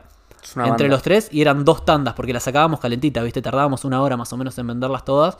Eh, a veces caminábamos un poco más, obviamente. El día que menos gente hubo en la playa caminamos como cuatro horas, pero no importa, o sea, se vendió Sí, todo. ya fue obvio. Y, y fue espectacular eso. Porque no hay mejor forma de incorporar el conocimiento que poniéndolo en práctica y viendo aparte cuál es el error que comete cada uno. No es el mismo error que puede cometer el sujeto A que el sujeto B. Entonces vas aprendiendo en base a la práctica. Eso es fundamental. Así fue como hicimos el emprendimiento de empanadas. Nos fue re bien. Después se terminó la temporada. Lo cortamos ahí nomás. Y listo. Tuvimos muchos errores, muchísimos abismales. Por ejemplo, nos quedamos en Punta del Este, que era más caro. Y después se me ocurrió googlear cuánto valían los alquileres. Me parece que es en un Roldán, que es ahí al lado de Punta del Este, a 5 kilómetros, 6, 7, 8, no sé. Y valían la mitad. En vez de pagar un Ah, Airbnb mira. 100 dólares, lo pagaba 50. Entonces se te ampliaba muchísimo la utilidad. Tenías un margen gigante, ¿viste? Claro. Bueno, pero para eso estás haciendo eso. No, pero es Claro. espectacular el ejemplo práctico. Tipo, ah, querés ir a vivir afuera y querés emprender. Bueno, listo, vamos a hacer empanadas a la playa, corta. Tal Tipo, cual. es fácil, es O rápido. sea, yo nunca, nunca emprendí así por así. O sea, no sé si le quieren decir emprendimiento al podcast o no. Es un emprendimiento. Pero, pero intentando. lo- una- un concepto que Emprender sirve- es hacer, es tomar Sí. acción. Ya está, estás emprendiendo. Una cosa que sirve ahí para la bandita, para la bandusa. Para la Bandowski. Hay algo que se llama la ecuación fundamental del capitalismo. Sí, dije capitalismo. Sí, sí, sí. Aguante. O sea, zurdos abstenerse, boludo. ¿Y qué es, qué es esto? Eh, es una inecuación de tres, de tres factores. Que es, el costo es menor al valor. No, el costo es menor al precio, que es menor al valor. Entonces, lo que te cuesta hacer algo, tiene que ser siempre menor al precio que vos le pones. Pero el valor que tiene ese objeto Tiene que ser mayor al precio. Tal cual. Pues si el valor es mayor al precio, el cliente está ganando. Compra. Claro, ¿Se entiende? sí, sí. Exacto. Entonces, por ahí a ellos les costaba 19 Eso es pesos. clave. El la- valor es mayor al precio. Sí, entonces, 19 pesos te costaba hacer la empanada, que es el costo. Sí. El precio era 100 pesos, ponele. Sí. 100 Pero pesos. el valor era de Pero el valor 120, fue una 150. porque Campanada espampanante, riquísima, que la veías y te... Este, y La gente ya y te la nos- servía, ¿entendés? Exacto, te la llevamos hasta ahí y hay, hay que entender lo siguiente. La gente no se levanta con ganas de voy a salir a comprar tal cosa, sino que necesita satisfacer una necesidad. ¿Cuál era nuestra propuesta de valor? Número uno, llevarle la comida hasta ahí que no se tuvieran que levantar para ir a otro lado. Y eso le sube valor al producto. Le y le valor. sube valor, ¿sabes qué cosa? Entrar de manera educada Sí. y mostrar Y que sea todo profesionalismo. prolijo, que, profesionalismo. que el otro tenga guantes, que tengan barbijos. Como Eso que dicen, ah, estos pibes vienen en serio. Y los otros Son que prolijos, veías son limpios. Eran otra cosa es una y nos experiencia. destacábamos. Además, siempre, ¿qué te da la imagen del que vende en la playa? Que es un ripioso hippie que Ah, está bueno. haciendo una changa para sobrevivir. Para, para sumar a lo que dijo Felipe, que es excelente, siempre que ofrezcas lo que sea, sea curitas en el subte, no me interesa, vos no tenés que ir desde un lugar de carencia de me ayuda, sino de ir a aportar valor. No, vos a- estás ayudando vendiéndole a la gente curitas. Ahí es al revés. Exacto. Es al revés. Es al cual. revés. Y después ya si te metes en temas de neuromarketing, que en realidad el neuromarketing es una palabra comercial para la ciencia del comportamiento Sí, sí, humano. sí. El neuromarketing es como Maurología. estudiar comportamiento humano y aplicarlo al marketing. Es eso nada más. Bueno, las personas se dice según esta teoría que siempre que compran algo es para acallar un miedo, ¿entendés? Me compro una bebida energizante porque tengo miedo de no tener energía. Cualquier cosa que compres Claro. es para acallar un miedo. En este caso, vos tenés que, a ver, si salís a un subte, tendríamos que hacer este experimento social, poner una fecha de hacerlo, después vamos a charlarlo si se animan y vienen conmigo, de Ya fue. la forma de, por ejemplo, vender alfajores no es te vendo alfajores la mejor calidad con dulce. A la gente le chupa un pomo esa cosa. Lo que tenés que hacer es, a ver, conectar con el inconsciente colectivo, el público objetivo que tenés ahí. Vas desde el buenos días. Gente, ¿alguno de ustedes o soy el único loco al que le pasó levantarse con hambre a mitad de la noche o querer comer algo dulce y no tener nada en casa? Bueno, les traje la solución. Estos alfajores que están buenísimos, son riquísimos y tenés de dulce de leche o de gozo. ¿Qué prefieren? Y no le decís querés de alfajor, le decís dulce de leche o blanco. ¿Entendés? Entonces, fuiste con humor, conectaste con una emoción que es la de, ay, mirá, sí, a mí me pasa a veces tener hambre y no tener nada para comer en casa. Y es, le voy a comprar por eso, no porque ayúdame o porque es el mejor alfajor o porque No, lo conseguí más barato. Caía ahora, viste, usando el humor, caía el subte. Un chino, un hindú y un árabe. Ahí un chiste re misógino. se, se bajaba los pantalones. Así que comprame alfajor o. Or else. sí, Tal boludo. cual, y fíjate que siempre los que más venden en el subte son los que le ponen un poco de humor, los que están aportando valor de algún modo. Yo me acuerdo, al día de hoy del tren, hay un flaco que dice que vende chocolate y dice: El chocolate no engorda, engorda usted. Eso me quedó, boludo. es clave, es clave. Buenísima. Dice, el chocolate no engorda, No, y, usted y engorda. yo, yo también le compré un tipo en la escollera sur de Mar del Plata, parado al lado del Cristo de la escollera sur, Sí, ¿viste? sí. Que tenés que caminar una banda, o sea, es un quilombo llegar ahí, porque además ahora no está abierto para los autos Mirá. peatonal, cuando yo fui por lo menos en Semana Santa. Loco está ahí tostado por el sol, se ve que está hace 60 años en la escollera sur, está, está tipo quemado, rostizado por el sol. Y el chabón vende, vende garraspiñadas, vende todas todas- todas esas cosas. Y, y como que me vio a mí y dijo, Todo light, todo light, eh, todo fitness. Claro, y está. como que yo no me imaginé que el chabón me iba a tirar eso porque un chabón, viste, ahí bien de puerto. Sí, ahí- Rostizado por el sol. Sí. Ahí al lado de los lobos de mar estaba. Y cuando me tiré dijo, todo fitness, eh, acá no engordás. Y me cagué de risa y le compré una garrapiñada. Sí. Pero porque me, me- me hizo cagar de risa y dije, qué agradable Te sujeto. generó una buena emoción. Está, Exacto, ahí está, como que ahí está lo que dice Mauro. Te aportó un valor. De algún Exacto. modo. Me hizo cagar de risa, dije, listo, ya fue. Te Garrapiñada el día. fitness. Te mejoró el día. Te mejoró el día, ¿no? Y, y- y Sí. todos venderían más si utilizaran eso de los miedos. No generar miedo, sino saber cuál es el miedo detrás de cada cosa. Por ejemplo, no sé, querés vender chicles. Eh, lo- el speech tendría que ser: eh, ¿Te pasó llegar a una reunión y, no y estar traumado con no saber si tenés buen o mal aliento? ¿O vas a ver a una chica? Buscarla por ese lado. Buscar con decir cuál es el miedo que puede tener la persona y curar ese miedo, satisfacer Para mí, ese si miedo. vendés tipo mentas, halls, tic Sí, tacs yo diría tipo, en el ¿qué, ol- subte qué olor a la a, mañana. cocodrilo, diría. ¿Qué olor a Sí, cocodrilo? sí, sí, tipo gente para que no lleguen con olor a poronga en la boca. Sí. Cómprense acá una No voy a decir quién tiene el olor mal- malo, eh. Cagan, no voy a Yo hacer. paso el- callado. No voy a hacer- Me girás el billete por atrás, te giro los chicles, le decís, ¿viste? ¿No? Pero acá Exacto. 5 o 6 no se lavaron las teclas, ¿viste? Así, ¿no? Exacto. ¿No? Las teclas. Sí, ¿no? Exacto, sí, Ah, así hay que ir, boludo. Sí, Papá, sí. siento que al argentino le gusta eso. también. Puse el Sí, pie sobre ¿no? el sillón, estoy cómodo. Sí. Está como en casa, porque es su casa. Literal. Ah, No, claro, yo creo que, que hay que encarar el, el tema por ahí, así como me dijo a mí el de la costa de costa de- El, el costo del costo. el del costo sur, no me acuerdo el- cómo era la palabra ahora. Costanera, no, cor- cor- es cordille- es collera. Collera, ahí va, ahí va, no me salía, boludo. Eh, sí, hay que, hay que llegar así, de un lado que, que te- que- a mí me hizo el día ese chabón, boludo. Y me ¿Qué quedé con eso grabado en la mente. Dije, este chabón La en dos años se muere por cáncer de piel, boludo. Estaba re tostado el pibe. Me llamó mucho la atención por eso, porque bueno, debe estar laburando ahí al sol hace 20 años, boludo. Sí. Tendría que hacer como esos que venden relojes que se ponen un paragüite, ¿viste? Claro, una sombrillita. Sí. Si no te rostizás, boludo. Mm. Encima es re nocivo para la piel, se renota. Yo eso, esa semana furiosa, la semana más furiosa de las empanadas en Uruguay, eh, me ponía protector todo, pero igual se te No, arruga, se no, te hace pedazos, por obvio. más que te pongas Igual qué lindo es ese sentimiento cuando volvés de la playa y estás todo quemadito y decís, ah, Todo estuve afuera. Estuve, conecté con la naturaleza. Sí, sí. Sí, sí. Creo que nos falta mucho eso de salir, boludo, de... Y yo, te- yo lo tengo dentro. Hay algo que se llama hábitos pilares, que vos pones los hábitos que son más importantes para vos, lo pones en una lista, puede ser una aplicación, por ejemplo, y los tenés que hacer. Se pone una hora en la que lo vas a hacer todo y lo haces, punto. Y para mí, estar en la naturaleza todos los días un rato es fundamental para desconectar la cabeza y sin el celular. O sea, tipo modo hippie, me pongo. Pasa que acá en es más jodido en la pasto. ciudad, boludo. Como No que sé, no hay tanto. Pero lo que Una sea de naturaleza, decir. un pedazo de pasto de un metro cuadrado afuera de tu casa es mejor que estar adentro del departamento y por lo menos Sí, vitamina exacto. D del sol. Yo he visto gente tomar sol en los balcones y bueno, es lo mejor que puede hacer en el lugar que está. Claro. Entonces, buscar de algún modo lo que te puedas acercar más a la naturaleza. Siento que salir nos hace re bien, boludo. Cuando estás mucho tiempo afuera y volvés a tu casa y estás cansado decís, ah, Claro. estuve afuera todo el día. Tipo, Sí, sí. como cuando vos vas a entrenar a los pibes que estás al- en el bote al sol Sí, sí. y volvés, seguro Llegás me- muerto. Llegás muerto, pero es un muerto lindo. Es tipo, Sí, yo me quemo aparte como un mapache porque uso gorra. Se me quema tipo la nariz para abajo. ¿Cómo? Soy tipo un mapache invertido. Pero invertido. Mapuche. Mirá, mirá. Ay, me pasó en una época estar marmolado cuando era bicipolicía que, Todo, todo el año yo. que estaba así marmolado. Eh, usaba Marmolado. pantaloncitos cortos tipo lo de 21 Jump Street. Me dicen la Oreo humana. No. Era impresentable para bajarse los lienzos con una chica, ¿viste? Todo marmolado. Era, Para bajarse los Los lienzos. Delatando la edad. Ay, Sí, qué grande. Mauro tiene cada término. Sí. Pero ¿cuánto, ¿cuánto vamos? A ver, para, para ir chequeando un poco. ¿Está el bizcocho o no está el bizcochuelo? 43 minutes, vamos. Ah, re poco. Excelente. No, no sé, lo dije yo. Vamos a hablar de algo. Eso que- fue No sé cuánto vamos, estuvimos- eh. Ahora les digo, a ver si. No, una hora. Una hora. Bueno, casi. ¿Podemos hablar algo One que hour. estuvimos discutiendo?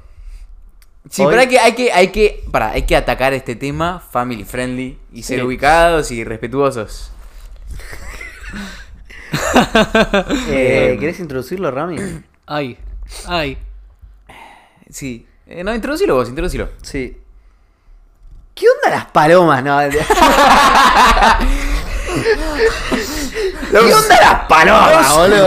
Those stupid birds. Sí. Those bloody birds. The fucking pigeons, dude. Siempre ahí todos tipo. boludo. Y vos tipo la mirás y no, todo loco. Siempre pensás que las vas a atropellar, pero de alguna manera salen volando Sí, justo. escapan tipo photo finish. Sí. Sí, sí, Sí, sí. Son tipo un imán, viste, positivo, positivo con el auto. Igual las que van por la vereda, No. o sea, las tenés que esquivar porque no te esquivan, las pateas si vas derecho. Sí, sí, sí. No, se no quedan te ahí. esquivan. Están más acostumbradas, boludo. No, bueno, no era ese el tema. Palomas. No, no, no ese. Palomos. Son tipo ratas con alas, boludo. Sí, sí, obvio. A Current Diseases Est 1898, ¿entendés? Sí. Ay, qué Nah, pero bueno, Fue- eso. Fue muy grande, fue muy bueno el chiste, no tenía más energía para reírme, Sí, pero sí, fue muy buen tipo, chiste. Hiciste la, la exhalación del oxígeno y hiciste. La risa asmática. Así. Toda la nariz muy tapada, boludo. Eh, pero bueno, nada, vamos al tema, vamos al tema. Nosotros muchas cosas las hablamos tipo acá. Pará, eh, pega- pero pega la boca al micrófono, boludo. ¿Pego la boca al micrófono? Nosotros hablamos. No, Hablando en todas las situaciones intermedias. Lo, lo que hablamos normalmente en, en el Blue Level Experience, no hablamos de cosas fáciles, eh, hablamos de, de responsabilidad, ¿no? Hablamos va, de... Hablamos pará, de, de- cuento de dónde salió todo a- a- esto. hablamos de, de yo subí, yo matar subí- el dragón. Sí, yo subí un video a TikTok diciendo, si tu única responsabilidad es estudiar, dejate hinchar las pelotas y ponete a estudiar. Eso fue lo que dije. Sí. Y es que ya me estoy tilteando. No, no, pero déjame a mí, No déjame me a voy a mí. tiltear, no me voy a tiltear. Y siempre sale alguno que dice, no, porque no sé qué, no sé qué. A ver, yo no estoy hablando. Si, si sos un pibe que labura, estudia, tiene que cuidar al hermanito, te- te- qué sé yo, no tenés padres, o sea, qué sé yo, tenés una vida hipercargada. A ver, obvio, te- no, estoy- no me estoy refiriendo a ese caso. Yo lo que dije fue muy claro. Dije, si tu única responsabilidad es estudiar, o sea, te mantienen tus viejos, estás, tenés comida, tenés techo, tenés Como internet, yo, como yo. ¿Tenés un celular bueno para tener TikTok Sí. y responderme el comentario de pelotudo que me respondiste? ya me estoy tildeando. Se está yendo a No te Leyland. enojes, no te enojes. No te enojes, Eh, no te no, enojes. no, bueno, bueno, nada. Eh, o sea, si tu única responsabilidad es el estudio, dejate hinchar las voces y estudiar. Sí, y, y a A la que va es que Rama dice Y eso. había un pibe que se ofendió No. y me dijo, no, porque, porque tenés que tener en cuenta la salud mental, no sé qué. Y yo como que hablábamos con Felo y con Mauro, sin tiltearnos. eh, si, si vos estás ahí con viviendo con, de tus viejos, tu única responsabilidad es el estudio. Tenés agua en tu casa, tenés comida, tu heladera está llena.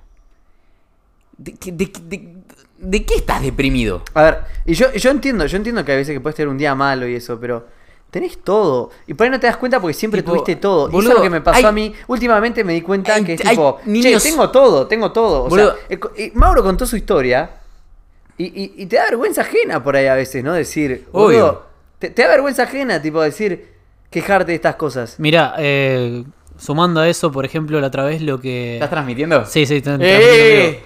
transmitiendo la otra vez lo que hice fue. Mauro transmite y no solo enfermedades. No, turbio eso. Todo el mundo se alejaba de Mauro, lo dejaban de seguir 10.000 personas, ¿viste? ¿Qué- Está leproso, Domínguez, ¿qué pasa? Bueno, joda. transmite, but not only diseases. No, no. El otro día agarro y estaba por subir una pavada en TikTok, viste que a veces cada tanto decís, bueno, tengo que subir algo porque no subí nada en todo el día. Estaba por subir así la comida que estaba haciendo. Y digo, para, para, para, no, transmitamos un mensaje bien. Y dije algo así como, ¿tenés comida? Buenísimo. ¿Hace cuánto que no agradeces o no te sentís agradecido o apreciás la comida que tenés? Porque muchas veces lo damos por hecho, lo damos por sentado. Y ahí comenté un poquito lo que había hablado en el podcast, que a ver, en algún momento de mi vida me recagué de hambre, ¿ok? Anduve solamente arroz o capaz que a polenta con pimienta. Y no hace falta que te cagues de hambre para apreciar y valorar la comida. Frenado segundo y decís, ah, che, qué buena onda de tener un plato de comida. Pensar que hay gente que no tiene. Claro. Listo, morfá. ¿Entendés? Corta, claro. Son 10 segundos, boludo. Pero lo, que, lo que pasa, y de lo que quiero hablar un poco, es que siempre hay alguien que se ofende con lo que uno dice. Ah, pero bueno, eso pero sabe, que se sobra. ofende con lo que uno dice, aunque digas un mensaje tipo. Aunque digas el mensaje más sano posible, tipo el mensaje de tipo. Sos un privilegiado, ponete a estudiar. Sí. Y siempre hay algún ofendido que dice: No, no, no, yo estoy deprimido, estoy tirado en la cama todo el día, no puedo estudiar. Y vos no me entendés, sos una basura. Claro, sos una basura que no me entiende. Tipo, agarro tu ofensa y me la meto no, donde no, no, no, hay no, luz. No, no, no. No, no, no. Déjala en el placar. Tranquilo. Guardamos las ofensas. Sí, pero y, y también yo quiero, yo quiero, viste, ahí meter más. La vida no es fácil, obviamente, ¿entendés? O sea, si vos querés tener una buena vida, te tenés que poner las pilas, ¿entendés? O sea, uno co- cosecha lo que siembra, excepto tamarindos, porque tardan como 200 años. Ay, qué buena onda eso, sí. En- Lo- lo escuché, lo escuché. sí. Entonces, ¿Escuchaste la fábula? No, no. Después- el que siembra tamarindos no cosecha tamarindos. Sí. Entonces, a ver, nunca, nunca va a ser todo fácil. Pero no implica que vos tengas que estar quejándote todo el día de las cosas. O sea, yo tengo la revida para mí. Yo la revivo. No, no, la revivimos los dos, Estoy todo el día estudiando y, y trabajo los fines de semana porque me encanta y, y trato de comer bien y trato de ir al gimnasio. Y, y no es que me quejo todos los días porque, no, bueno, tengo que ponerme a estudiar. No, bueno, tengo que ponerme a laburar. Claro, no, para- no, lo disfruto. Y Algo, la- ¿Entendés? Para, y la revivo. Para, para que entiendan bien a qué mensaje nos referimos. El otro día hablábamos de esto con Felo, tipo, nos sentamos los dos. Yo le dije, Felo, nosotros tenemos techo, amigos, comida, eh, Novia. No tenemos hijos, no tenemos responsabilidades serias. Como que. ¿De qué nos vamos a deprimir? Tipo, ¿por qué, ¿por qué podríamos estar tristes? O sea, no tiene sentido. Si se aprueba un parcial no pasa nada. O sea, claro, como que hay problemas serios, o sea, problemas realmente serios, Sí. que no, no, no los tenemos ni estamos cerca de tenerlos. Y Mauro nos los mostró. Hay corte, bien crudo, ¿entendés? Claro, Tipo, la cruda o sea, Spotify. entonces hay Bien muchas veces que hay muchas veces que que nos ahogamos en vasos de agua, Sí. boludo. Que tipo, no sé, te cortaste con tu novia y te deprimiste. Eh, te fue mal en un examen y te deprimiste. ¿Qué sé yo? A ver, no sé, Y- perdiste un torneo porque querías no. ganarlo y te recontra va deprimiste. un concepto muy importante a eso. Yo sé que por ahí en tu vida nunca te pasó algo peor que desaprobar un parcial. Entonces, desaprobar el parcial es el límite máximo de sufrimiento. Pero antes de, de ir a la facultad y por ahí desaprobar un parcial, agarrá, agarré y decí, che, si desapruebo el parcial, ¿qué pasa? Tengo un recuperatorio. Ok, no es tan terrible. Si desapruebo el recuperatorio, ¿qué pasa? Recurso a una materia. No es tan terrible. Entonces, empecé a pensar esos casos y decir, che, bueno, entonces cuando desapruebe el parcial, que es lo peor que me pasó en mi vida hasta ahora, no se va a morir nadie, aunque sea lo peor que me está pasando, ¿entendés? Como dice Epitecto, que es un loquito ahí de Grecia, ¿viste? Decía, la vida no es sobre lo que nos pasa, sino so- cómo recibimos lo que nos pasa a nosotros. Exacto. Entonces, desaprobar parcial no, no es la muerte de nadie. Aunque sea lo peor que te pasó. Creo que lo hablé justo cuando estabas vos en el capítulo, ¿no? Sí, sí, ¿Puede sí. ser, Mauro, que hablé Sí, sí, esto? sí. Entonces, y, y vos me decís, no, bueno, es difícil. Obvio que es difícil, pero no me vengas Nadie a decir di- que es difícil. que- claro, Nunca dije va. que no es difícil. ¿no? Nadie, eh, claro, porque un chabón también me comentó, tipo, yo, yo subí un video diciendo, a ver, si estás deprimido, te entiendo, pero si te quedas llorando en la cama todo el día, te vas a meter en un pozo del que no vas a poder salir, o sea, mínimo intentá seguir con tu rutina, porque... O sea, vas a ser como el grasa que mete la camioneta en la costa, en Pinamar, y no la saca más, boludo. Co- Vos te vas a enterrar, ¿entendés? Co- tipo, seguí haciendo, yo siempre digo esto, seguí haciendo tus cosas si estás deprimido, porque si no vas a tener el problema que originalmente te llevó a la depresión, más el problema de que tu vida es un caos. Como di- le dije a un amigo mío una vez, vos haces interés compuesto con los problemas. O sea, que de un problema saca tres más, No, ¿viste? Exacto, Sí, exacto. Y me gustaría agregar eso. Y a lo que queremos ir con todo esto es, no está mal sentirte mal. Todos en algún momento nos sentimos de una forma que no nos agrada mucho, sea tristeza, esto, el otro. Lo importante es que a pesar de eso, de algún modo, sigas tomando acción, sigas haciendo las cosas, aunque sea un 1 o 2% a lo que puedas, que eventualmente el tomar esa acción te va a hacer sentir mejor. Exacto. Y ahí por vas lo a menos no te va a todo. empeorar, por lo menos. Claro, claro, exacto. Entonces, na- na- nadie dijo que es fácil. Y, y, bueno, empezamos, no, bueno, estamos en Argentina. Sí, no, no es fácil. Y yo la tengo re fácil, te voy a decir. Pero No es igual fácil, mi, pero- mi responsabilidad es, no es fácil. estudiar todo el día. Y por ejemplo, estaba organizando un fútbol el martes. Y yo no voy a ir al fútbol No es porque fácil, el miércoles tengo parcial. Y me pierdo el fútbol y no me, no me la paso quejando, ¿entendés? O sea, dimensionemos los problemas por lo que son. No te falta comida, no te falta, no sé, Wi-Fi, boludo. no, te tipo, no te falta ninguna necesidad básica. Tenés una casa, tenés internet, tenés que estudiar. O sea, tu problema es tener que estudiar. O sea, dejate de romper las bolas en ese sentido, decimos. O sea, El mensaje de esto es, de- es positivamente decir, aprecia lo que tenés hoy en día, que podrías estar peor, y dale para adelante con todo. O sea, vamos con Sí, todo. sí, eh, obvio, dejémonos obvio. quejar Claro, y no es para desestimar tus sentimientos, pues, a ver, si te corta tu novia, te vas a poner muy triste. Obvio. Perdiste o te fue mal en un examen, te vas a poner muy triste. Y no está mal sentirse triste. Lo que nosotros decimos es que son problemas menores y seguí con tu rutina y seguí haciendo tus cosas porque no son problemas que realmente ameriten entrar en una depresión profunda que te frene toda tu vida porque cortaste con tu novia, porque aprobaste Sí, un examen, y lamentablemente- porque recursaste una materia. O sea, no son problemas serios, no lo son. Y hay No. que reconocer que no lo son. Y lamentablemente para vos el, mundo sigue. Entonces, vos- si, si todos pusimos, nuestros sentimientos en un pedestal y frenásemos el mundo por nuestros sentimientos, el mundo no, no andaría. O sea, imagínate, No, pero- te subís al colectivo, hay 150, y el colectivo dice... Has enojado. Eh, el, hay colectivo, algo. el colectivo dice, no, estoy triste, no puedo manejar porque estoy triste. Listo, no hay colectivo. Claro. Las emociones, en inglés de emotion viene de energy in motion, ¿viste? O sea, energía en movimiento. Una emoción es energía, es un conjunto de reacciones químicas de tu cuerpo que está en movimiento. Por lo tanto, usalo a tu favor. Cuando estás enojado, así como me estoy poniendo yo ahora, sentís que tenés un montón de energía. Entonces, la emoción esa te está diciendo que estás disconforme con algo y que tenés que hacer un pedido, por ejemplo. No sé, estás enojado con tu jefe por tal cosa, con un compañero. Lo que tenés que hacer es gestionar esa situación y tratar de comunicarlo de la forma más asertiva. ¿Estás triste? Quiere decir que sentís que, por ejemplo, eh, algo no está demasiado buen. bien. Bueno, definilo con palabras qué es lo que no está bien y haz algo al respecto. En lugar de estar en el papel de víctima, ponete el rol del protagonista como si fuera una peli y decir, dentro de lo que está sucediendo, ¿qué podría hacer yo hoy para sentirme un poquito mejor? O como dije el otro día, las preguntas modulan nuestro enfoque. Entonces, si vos te estás preguntando ¿por qué a mí? ¿por qué a mí? ¿por qué a mí? vas a encontrar un montón de respuestas. Sin embargo, si preguntas ¿de qué me podría sentir agradecido hoy si quisiera? Como hicieron ellos sin ninguna teoría, solamente dijeron, che, somos, eh, estamos re bien. Bueno, genial. ¿De qué me podría sentir agradecido? Y la verdad que la vengo pasando como el culo en la facu, pero bueno, mis viejos me dan comida, tengo casa. Eh, ¿De qué me podría sentir agradecido? Tengo salud. A ver, el año pasado, sí, el año pasado fue en febrero, a mí me operaron de un tema de salud, me operaron. Y estuve tirado en una cama un mes más o menos de recuperación, con el culo sangrando literalmente porque me habían operado de hemorroides. Sí. Y esa situación de mierda me hizo apreciar, me hizo poder valorar el estar sentado. Vos te cagás de risa que todos, o sea, en algún momento nos sentamos y es Sí. como te chupa un huevo sentarte. Bueno, a mí me hizo apreciar el poder sentarme porque tuve que comer parado un montón de tiempo y estaba o acostado o parado. Entonces, hay siempre gente más desafortunada que vos. Te falta una pierna y gente que le faltan las dos. Te faltan las dos piernas y gente que le faltan las dos piernas y los dos brazos o que no se puede mover. Bueno, Sí, razón. lo que tenés, basta, dejá mucho las Y hay bolas. gente de Racing, Claro. o sea, una paja. Pero además lo, lo decimos en el buen sentido, porque hay veces que yo me pasó muchas veces de estar tipo muy bajoneado, muy triste, y, y incluso estar dejando de estudiar y, y hablar con Felo, y Felo me dice, dejate hinchar las bolas. Sí, tipo, y es como... y- "Ponete a estudiar, yo le decía. Y en esos momentos es como que para mí fue lo más sano y lo mejor que me podrían haber dicho, tipo, déjate romper las bolas, ¿entendés? Y así me lo decía. Tipo, me acuerdo que una vez le dije, Felo, estudiar es una verga, esta carrera es una verga, porque estaba Bueno. frustrado, estaba triste por otro tema, estaba muy mal. Sí, sí. Le dije, esto es una verga. Y Felo me miró y me dijo, dejate hinchar las pelotas, boludo. Le dije, sos Bueno, un pelotudo. Sí, sí, sos un virgo, cerrá el orto. Y, y eso me hizo rescatar, me dije, Acá hay que entender una- un concepto muy importante que esto también hay que, que decirlo. Como nosotros que, o sea, tenemos tendencia a buscar roles de liderazgo, nosotros tres en particular, hay gente a la que vos le decís, no seas pelotudo, ¿sí?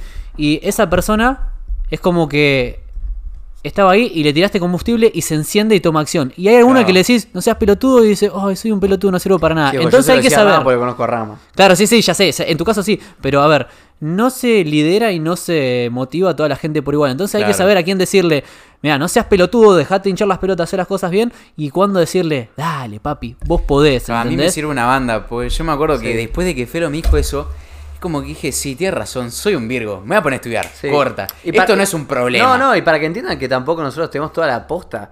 O sea, Rama en ese momento estaba re mal. Re mal. Y se está Re. quejando, pero. ¡Ah! Lo odié. Ese- Sí. Esos 20 minutos me decía, no, que es una mierda, que no sé qué. Y yo agarré y le dije, repetí lo- todo lo que está diciendo. Le dije, escuchate.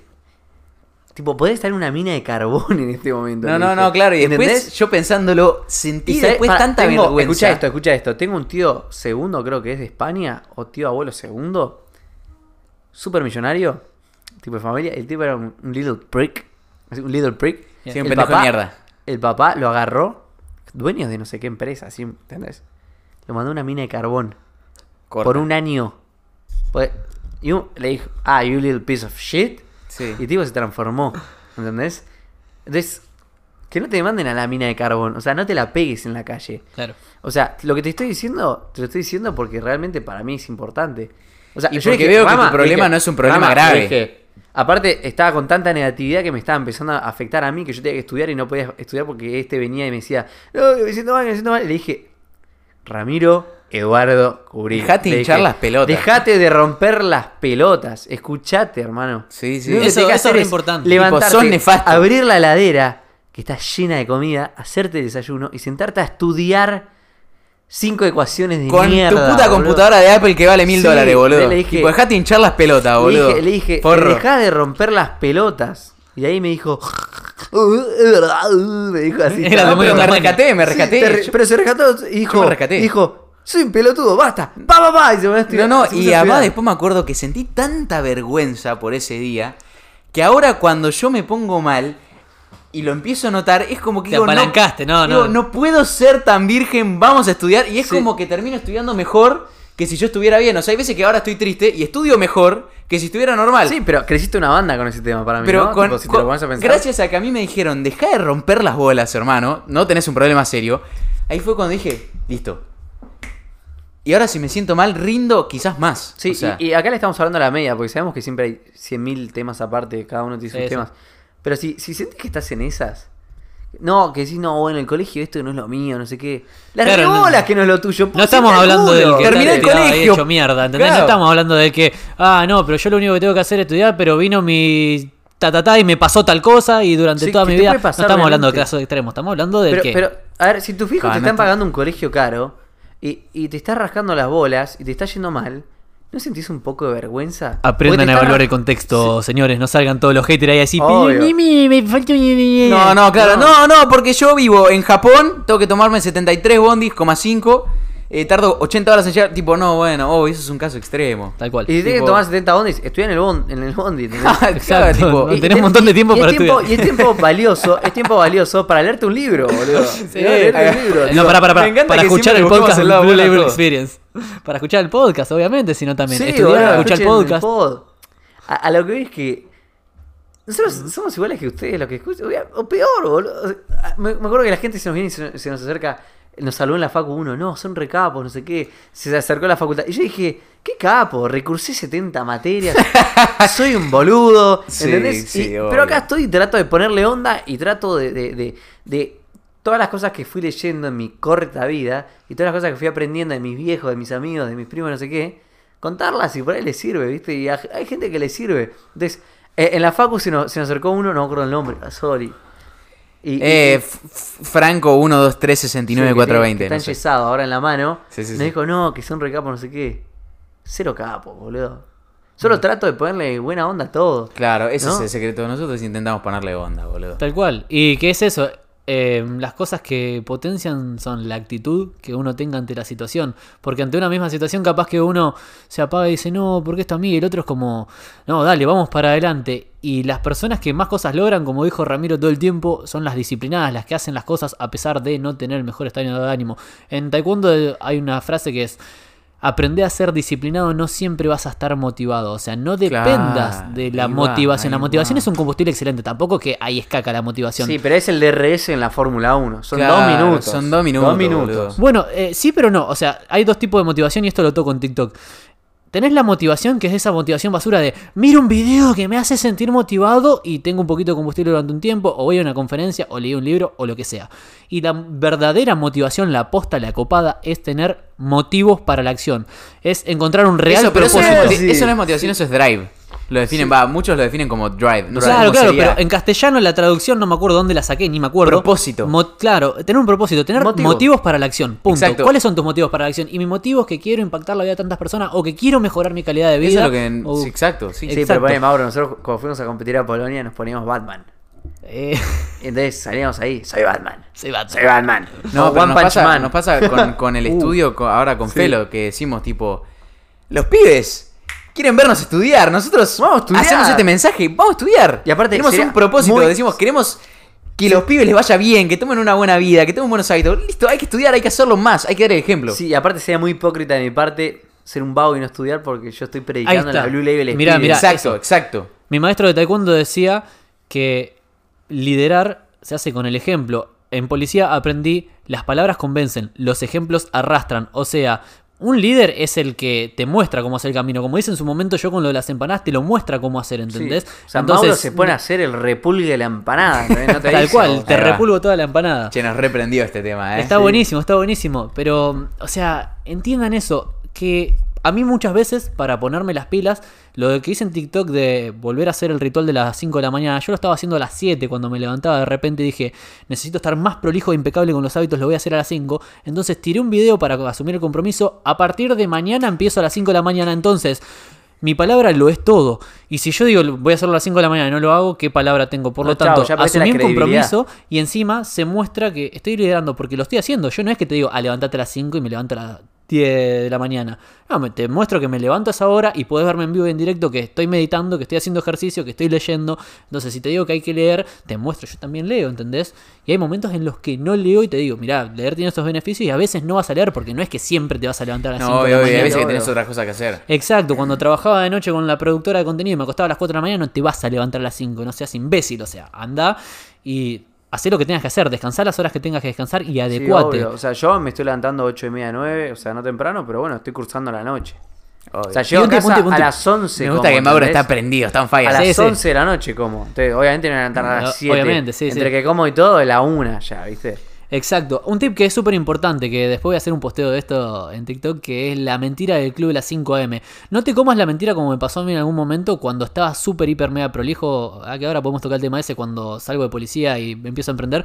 Em, que me levantaba todos los días a las 5 de la mañana y después en un momento de mi vida empecé a cambiar un poco los hábitos, me empecé a acostar más tarde todo, me levantaba en vez de a las 5 a las 7 y media y interiormente me sentía un fracasado como que no estaba siendo exitoso y no estaba haciendo las cosas porque no me estaba levantando a las 5 y que los emprendedores exitosos se levantan a las 5. No, papi, nuevamente, no te comas la mentira, o sea, es beneficioso invertir una hora en vos, la primera hora cuando te levantás para sentir que ganaste, que es la hora de la victoria, si podés hacerlo a las 5 antes que se levante el resto de las personas, tiene Está toda una teoría. Che, pará, ¿y lo puedes bueno. hacer antes de desayunar? ¿Cómo?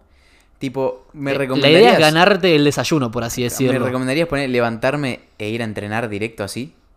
Sí, sí, es lo que recomienda el autor del libro. O sea, lo que puedes hacer, bueno, si querés hacer todo completo, una duchita de agua fría ahí para despabilarte, para agarrar energía, perdón, le pegué el micrófono, para agarrar energía. Y después de eso, ir a La hemos entrenar. hecho. Lo, lo importante es entender cómo funcionan los hábitos. Por ejemplo, está bueno entrenar antes de leer. Porque vos irrigás más oxígeno al cerebro a través de elevar las pulsaciones. Claro, sí. Entonces después tenés más atención. Porque el cerebro tiene más combustible, tiene oxígeno, está agarrando Ah, agua. Mirá qué buen tip ese. Yo, ¿sabes cuándo lo aprendí? Eso no lo aprendí leyendo. Una vez veía cuando era policía, estaba parado enfrente de la Plaza Marcilla allá en Junín con cara de patobica de pelotero.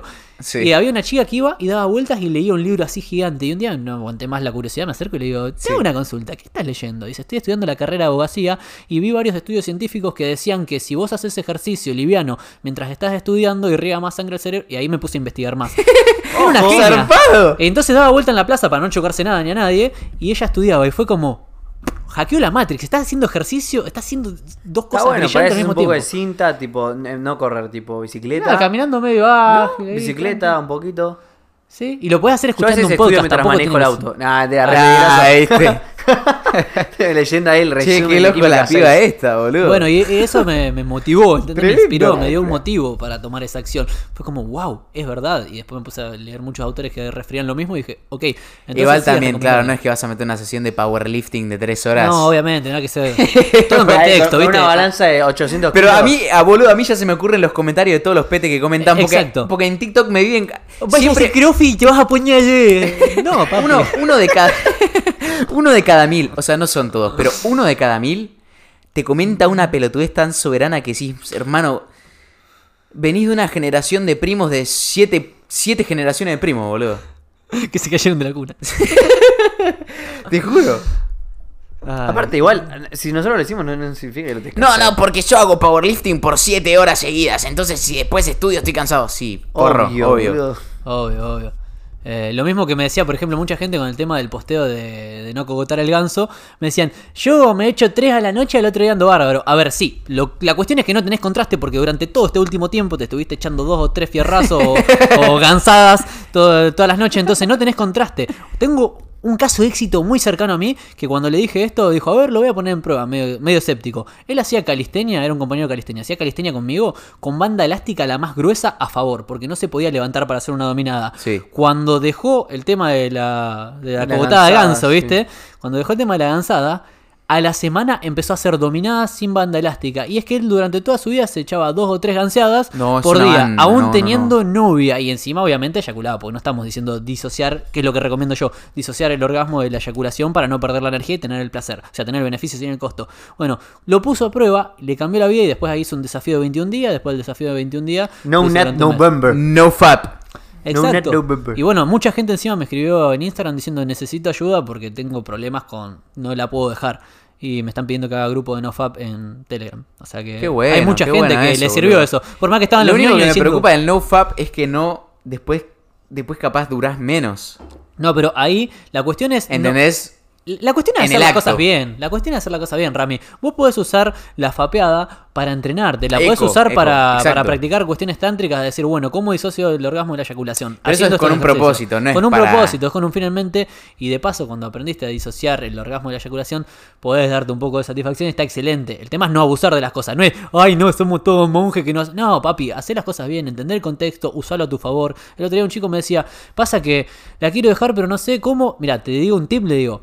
¿Qué, ¿Qué te gustaría mejorar en tu vida? Y quiero empezar a salir a correr porque no hago nada. Bueno, excelente. Entonces, a- él ya hace la técnica esta manual para no eyacular. Entonces, Ah, bien. le digo, haz lo siguiente. Ponete un objetivo semanal de correr tantas veces por semana, tantos minutos por día, y recién cuando hayas logrado ese objetivo, date el premio, dale la galletita al perrito, por así decirlo. ¿entendés? Entonces Sí. asociás el correr con el eh, hábito positivo que es de gozo y encima con el placer. Asociás el hábito a placer y te estás dando un gustito. Entonces está bien, hay que usar las cosas a nuestro favor, no hay que ser Claro, un tonto. claro. No hay que llegar nada Para al los que extremo. no sepan de qué al habla Mauro, extremo. Mauro habla de que también hay, o sea, vos podés tener sexo o masturbarte sin necesidad de acabar, pero sí llegando al orgasmo. Exacto, sí, sí, que las dos Sin liberar micronutrientes. sin liberar los micronutrientes. Eh, hay dos es técnicas que más principales, que es los ejercicios Kegel, que tenés que practicar. Busquen K-E-G-E-L, ejercicios Kegel. Los practicás, son compresiones en la parte del periné, del Nikuniwe. Y, Ni y culo ni después, huevo. la otra se hace. A Zimbabue. A Zimbabue. Y después la otra es manualmente, introduciendo un dedo, interrumpiendo el canal por donde pasa, el conducto por donde pasa el esperma. ¿ok? Ahí va, ahí va. Entonces, de ese modo, vos tenés el orgasmo. La, para los que preguntan de la próstata, la próstata tiene el acto reflejo de querer succionar el esperma para liberarlo. Entonces, la próstata también se está ejercitando. O sea, que no es que, ay, voy a tener cáncer de próstata por esto. O sea, Claro. hay mucho estudio hecho sobre esto. Y sobre todo, métanse no tanto en la medicina hegemónica y la parte ortodoxa, sino vayan más para el lado de la filosofía oriental, que los chinos son los que más estuvieron investigando sobre esto. Sí, mira la cantidad de chinos Sexo que hay. Sí, Son tipo una banda. ¿No? tal cual. Son, Son como una banda. Son tipo un millón o no. Son tipo muchos. Hay que Muchos. aprender a no eyacular más. Una vez vi tipo seis chinos al mismo tiempo. En mi country viven como cinco chinas. Sí. O sea, hay un barrio que se llama Barrio Chino. Boluda, no sabés. No hay un barrio Me brasilero. invitó a salir un chino. Cortesía de Mili y Pili. Shark, Producciones Shark. MP3. En MP3. Qué grande. Ah, qué divertido. Pero nada, igual, volviendo un poco a lo anterior. O sea, todo lo que decimos lo tratamos de hacer, ¿no? Tipo, tratar de ser mejores. Y, y no es fácil, o sea, yo les cuento. Una vez estuve triste. Nah, mentira, Ah. era perfecta, ¿viste? Una Una vez estuve triste porque perdí un jueguito. Me ganaron el Rocket League. Al LOL. A ver, yo, yo- y, y es común, tipo, cada tanto estar medio bajón, pero no le tires la bajoneada a todo el mundo. No se la bajes a la gente. Eso es otra cosa que a mí me hace Tipo, ser. yo, a mí me pasa, yo soy un tipo muy. Normalmente estoy bien. Pero, a ver, Rama puede ser tipo acá. eh, testigo. Sí. O sea, yo estoy casi siempre bien. 99% de las veces estoy excelente. ¿No? No Sí. bien, excelente. sí, sí, excelente. Sí. Pero me ha pasado, volviendo de Junín, yo me cansé mucho hablando. Y le dije a Rama, Rama, no me hables por 10 minutos. Necesito 10 minutos. Bien, bien. Perfecto, perfecto. Y le- yo le dije, Rama, no es nada contra vos, no es nada contra nadie. No, no, y yo, Yo yo dije, le me quedé sin cara. nafta, me quedé sin Sí, nafta. sí, sí. Hay que saber pedir lo que uno necesita. Me quedé callado por 10 Excelente. minutos y después a los 11 minutos ya estábamos Y hablando. a mí no me ofendió, o sea, yo me puse música.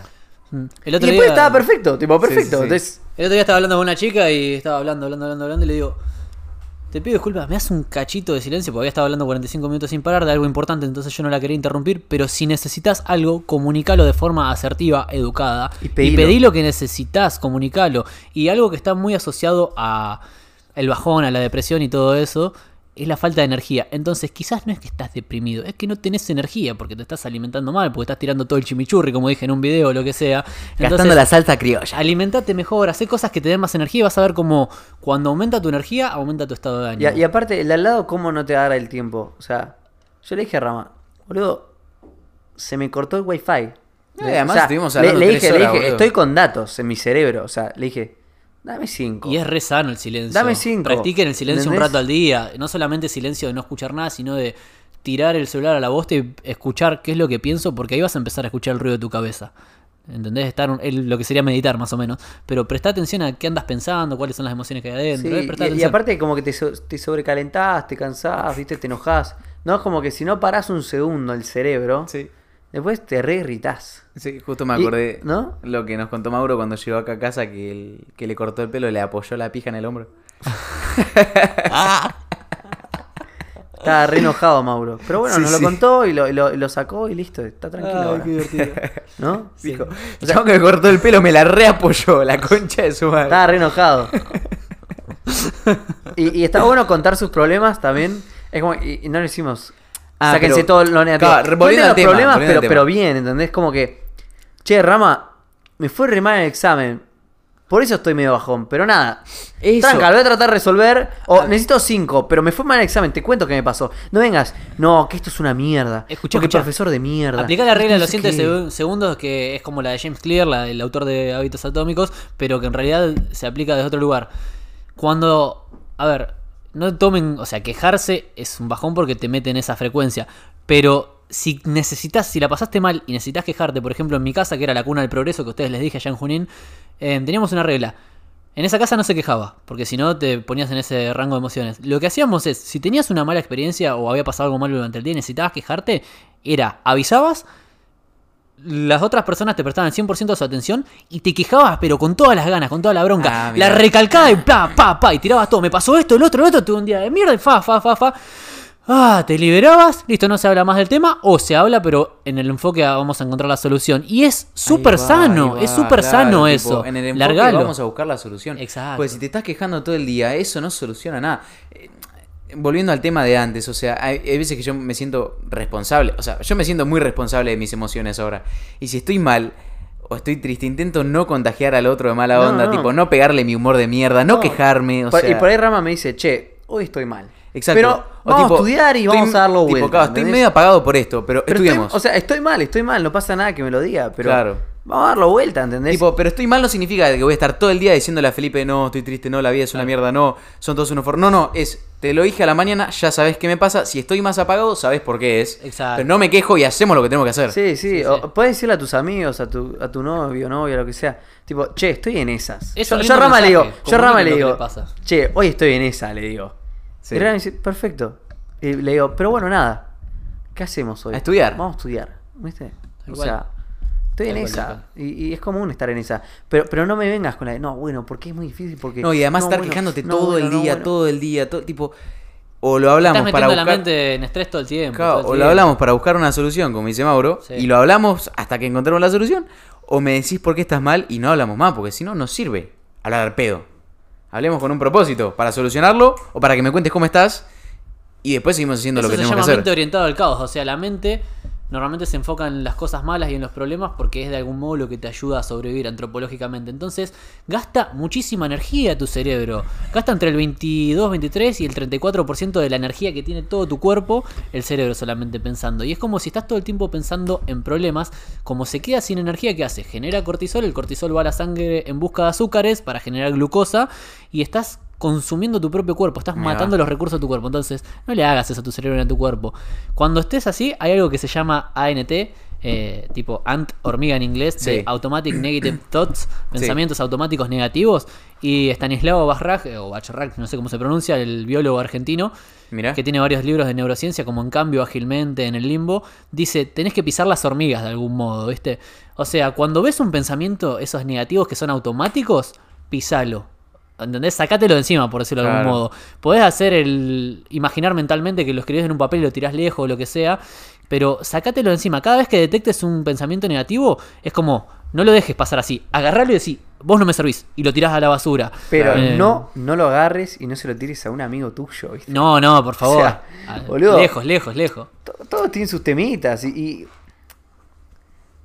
Vos tenés que sentir la responsabilidad de estar 10 puntos para tus amigos, para tu novio. No, novia. obvio, puede ser para vos. estés 10 puntos, Pa- pero. pa- sí, pero es como que por lo menos no, no le bajes el día a la gente con la que compartís Puede el día. ser igual que. Y lo que compartís en lo que te enfocás se expande. Entonces, si vos en lugar de enfocarte en qué día de mierda estoy teniendo, agarrás y haces, "Uf, bueno, ¿qué le puedo contar de bueno a esta persona por el otro, no por vos? Dejá de ser egoísta. ¿Y qué le puedo contar de bueno? ¿O qué veo de bueno en él? Sí. Che, Rami, la verdad que, no sé, tenés más hombro de que estás haciendo gimnasio. te- Entonces vas a ver una emoción positiva Sí. en él. Por neuronas de espejo te vas a retroalimentar. Y ahí van a empezar a entrar en emociones positivas y te vas a sentir mejor vos. Entonces, si estás con un día de mierda, enfócate en lo bueno de lo que ves en los demás y eso te va a reflejar que hay de bueno en vos. Es un buen tip ese. Y pongo un ejemplo muy, muy práctico. El otro día rendimos, Rama desaprobó, yo aprobé. Nos pasa esto varias veces. Sí, obvio. Y no es tipo, Voy al baño. Y, y- no es tipo, no, Rama, qué paja que se aprobaste.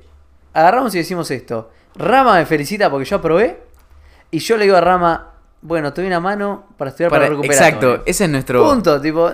Siempre que nos va mal, así. siempre que uno aprueba y el otro no es tipo, bueno, bien que aprobaste, sí, te tipo, ayuda a estudiar para el Lo primero es la felicitación al que aprobó. Exacto. Y lo segundo es, vamos a resolver tu situación. Entre que es dos. una mierda, pero no decimos es una mierda, o sea. No, no. No, ¿entendés lo que es? con es tranquilidad, mala, tipo, listo, te tipo, ayudo para el recu y lo metes A en mí el que recu. me fue bien, te puedo ayudar Rama, que yo sé cosas que vos no. Claro. En Para el recu te ayudo a estudiar. O te paso mis cosas para estudiar. Tipo, Claro, es, es re, es re fácil esto. Y quiero volver a repetir lo que dijimos antes. O sea, puede ser que un día te levantes con un humor de mierda, que a mí también me pasa y a Felo puede- le puede pasar. Pero le digo, che, mira, Felo, hoy estoy medio apagado por este tema. Vamos a estudiar. Y hacemos lo que tenemos que hacer, boludo. Sí. Porque si no, lo. Sí, o, o si Si Rama vi- está muy mal, me dice, che, hoy no estoy para conectar para Ca- estudiar. Ahí va, ahí Porque va. no le cagues al otro el Exacto, día. exacto. Si hay un día que estoy muy mal, le digo a Felo, no, mira, estudio solo. Perfecto, y yo le digo, no hay drama. Porque estoy, estoy dark. Cualquier cosa me escribís. ¿Entendés? Oli, y no se lo tomen personal cuando el otro le dice necesito estar solo o necesito pasar tiempo conmigo. Como pues porque- mejor para vos, tipo, claro. te estoy haciendo un favor, no te quiero contagiar te de mi una bola mierda. de negatividad, sí. Soy una bola de basura en este momento y no te quiero contagiar, déjame estar solo para que se me pase toda mi caca y después volvemos a Tal conectar cual. cuando estemos bien. Cuando te pueda aportar valor, digamos. Tal cual. Che, escuchá, me habían preguntado algunos en Instagram, respondo, termino la última parte de la historia el otro día, así después no Dale, me, sí. no me Dale, putean. sí, sí, sí. Vamos cerrando, contá la historia y Sí. respondemos las preguntas. Eh, escuchá, es así. ¿Hiciste, para, ¿Hiciste tipo, háganme preguntas ¿Eh? para responder el podcast? Eh, sí, pero quedaron reenterradas, no sé dónde están. O O sea, si querés tirar un sticker ahora y lo revisás en un ratito. bueno, a o- ver, dale, mientras... ¿Le decís que te lo responden? Sí. Ah, sí, obvio. Sí, sí, sí, mientras hablen ustedes así. Continuamos la conversación. Patagonia Flooring, Sí, próximo eh, sponsor. salchipapa, choricheddar. eh, En realidad tendría que ser Norte Flooring, porque ya Tienen Patagonia. preguntas para sí, el sí. podcast, gente, estamos acá. Uh, con la Ahí, puerta Mauro, del podcast. tirando- tirando- preguntas acá en el sticker. tirando la plata. El marketing. Eh, tendría que ser Norte Flooring, porque Patagonia no nos dio bola, boludo. Sí, tal no, cual. no. Y acción. Action es God, pero no nos da bola. No, eh, se van a Puma repetir. Energy. No voy a- ¿Sí ahora, ahora, ahora voy a decir Papsion. Sí, sí, sí. Claxon. Claxon. Coca-Cola. La, la Claxon. Claxon. Coca-Cola decía. Sí, sí, sí. sí, sí. bueno, eh, con el tema de la historia, nos habíamos quedado, me parece, en que en la época en la que me había recibido de policía, después pedí el Eh, préstamo. No, con también hablamos de lo de Eh. avión. También hablamos de lo de avión. Regarca la policía. Sí, oh, rayuta. Eh, me recibí de piloto de avión después de haber pedido guita para el préstamo, etcétera. ¿Y cómo hace la transición Mauro Domínguez de haber sido policía, estudiado piloto de avión, a emprender y a dedicarse a dar conferencias y a crear Superarte Academia para progresar en la vida y aprender a emprender? Fácil. Shameless plug. Hago así. Che, me recibí de piloto de avión. Rama, Felo, vamos a volar, te invito a volar, me recibí de piloto de avión, vamos, vamos, vamos. Y me empieza a decir muchísima gente, no, yo tengo miedo. ¿Miedo a qué? Si es lo más lindo que hay. Le mostraba fotos y me decían, pero yo tengo miedo. Entonces, como no comprendía ese miedo irracional porque nunca habían volado, como fui siempre bastante nerd, me refugié en los libros. Me puse a leer un par de libros de aerofobia. Ahí fue que comprendí que la aerofobia propiamente no existe, salvo que hayas tenido una situación traumática en un avión, en algún incidente aéreo o algo de eso, Claro. sino que normalmente son otros miedos que se ven reflejados. Por ejemplo, tiene capaz que tiene vértigo, o tiene ataques de pánico, o tiene eh, agorafobia o claustrofobia, Sí, diferentes sí, sí. tipos de fobias. Exacto. ¿Entendió? Cuando me pongo a estudiar eso, estudio la teoría de los miedos que la encontré por ahí en una conferencia que después resultó ser de un amigo mío actual, Martín Ayala, que justo lo terminé conociendo. Sí, eh, sí. Lo he nombrado Martín. Y fue como, wow, Descubrí eso de los miedos de estado, miedos de emoción, que el miedo, por si no se acuerdan, el miedo de emoción es un conjunto de reacciones químicas que tiene el cuerpo, adrenalina, cortisol que genera para que vos sobrevivas. Es corto, efusivo y sirve para que sobrevivas. El miedo como un estado es un estado emocional. Tengo miedo a el Sí, examen, lo tengo miedo a esto, claro, sí, para dar una Sí, sí. refrescadita. Y de ese modo dije, wow, encontré todos mis miedos de estado. Por ejemplo, tenía miedo del compromiso, tenía miedo a dejar mi trabajo fijo para emprender por si no llegaba a generar los ingresos que tenía que generar, etcétera, etcétera, etcétera. Y solamente cuando generás conciencia de algo lo puedes cambiar. Si yo no sé que soy un imbécil, hasta que no me entere que soy un imbécil, no lo voy a poder cambiar, no voy a poder tomar la decisión. Por lo tanto, Ahora es imbécil. oh yeah, everything. Sips water. Cuando me entero de todo eso, digo, wow.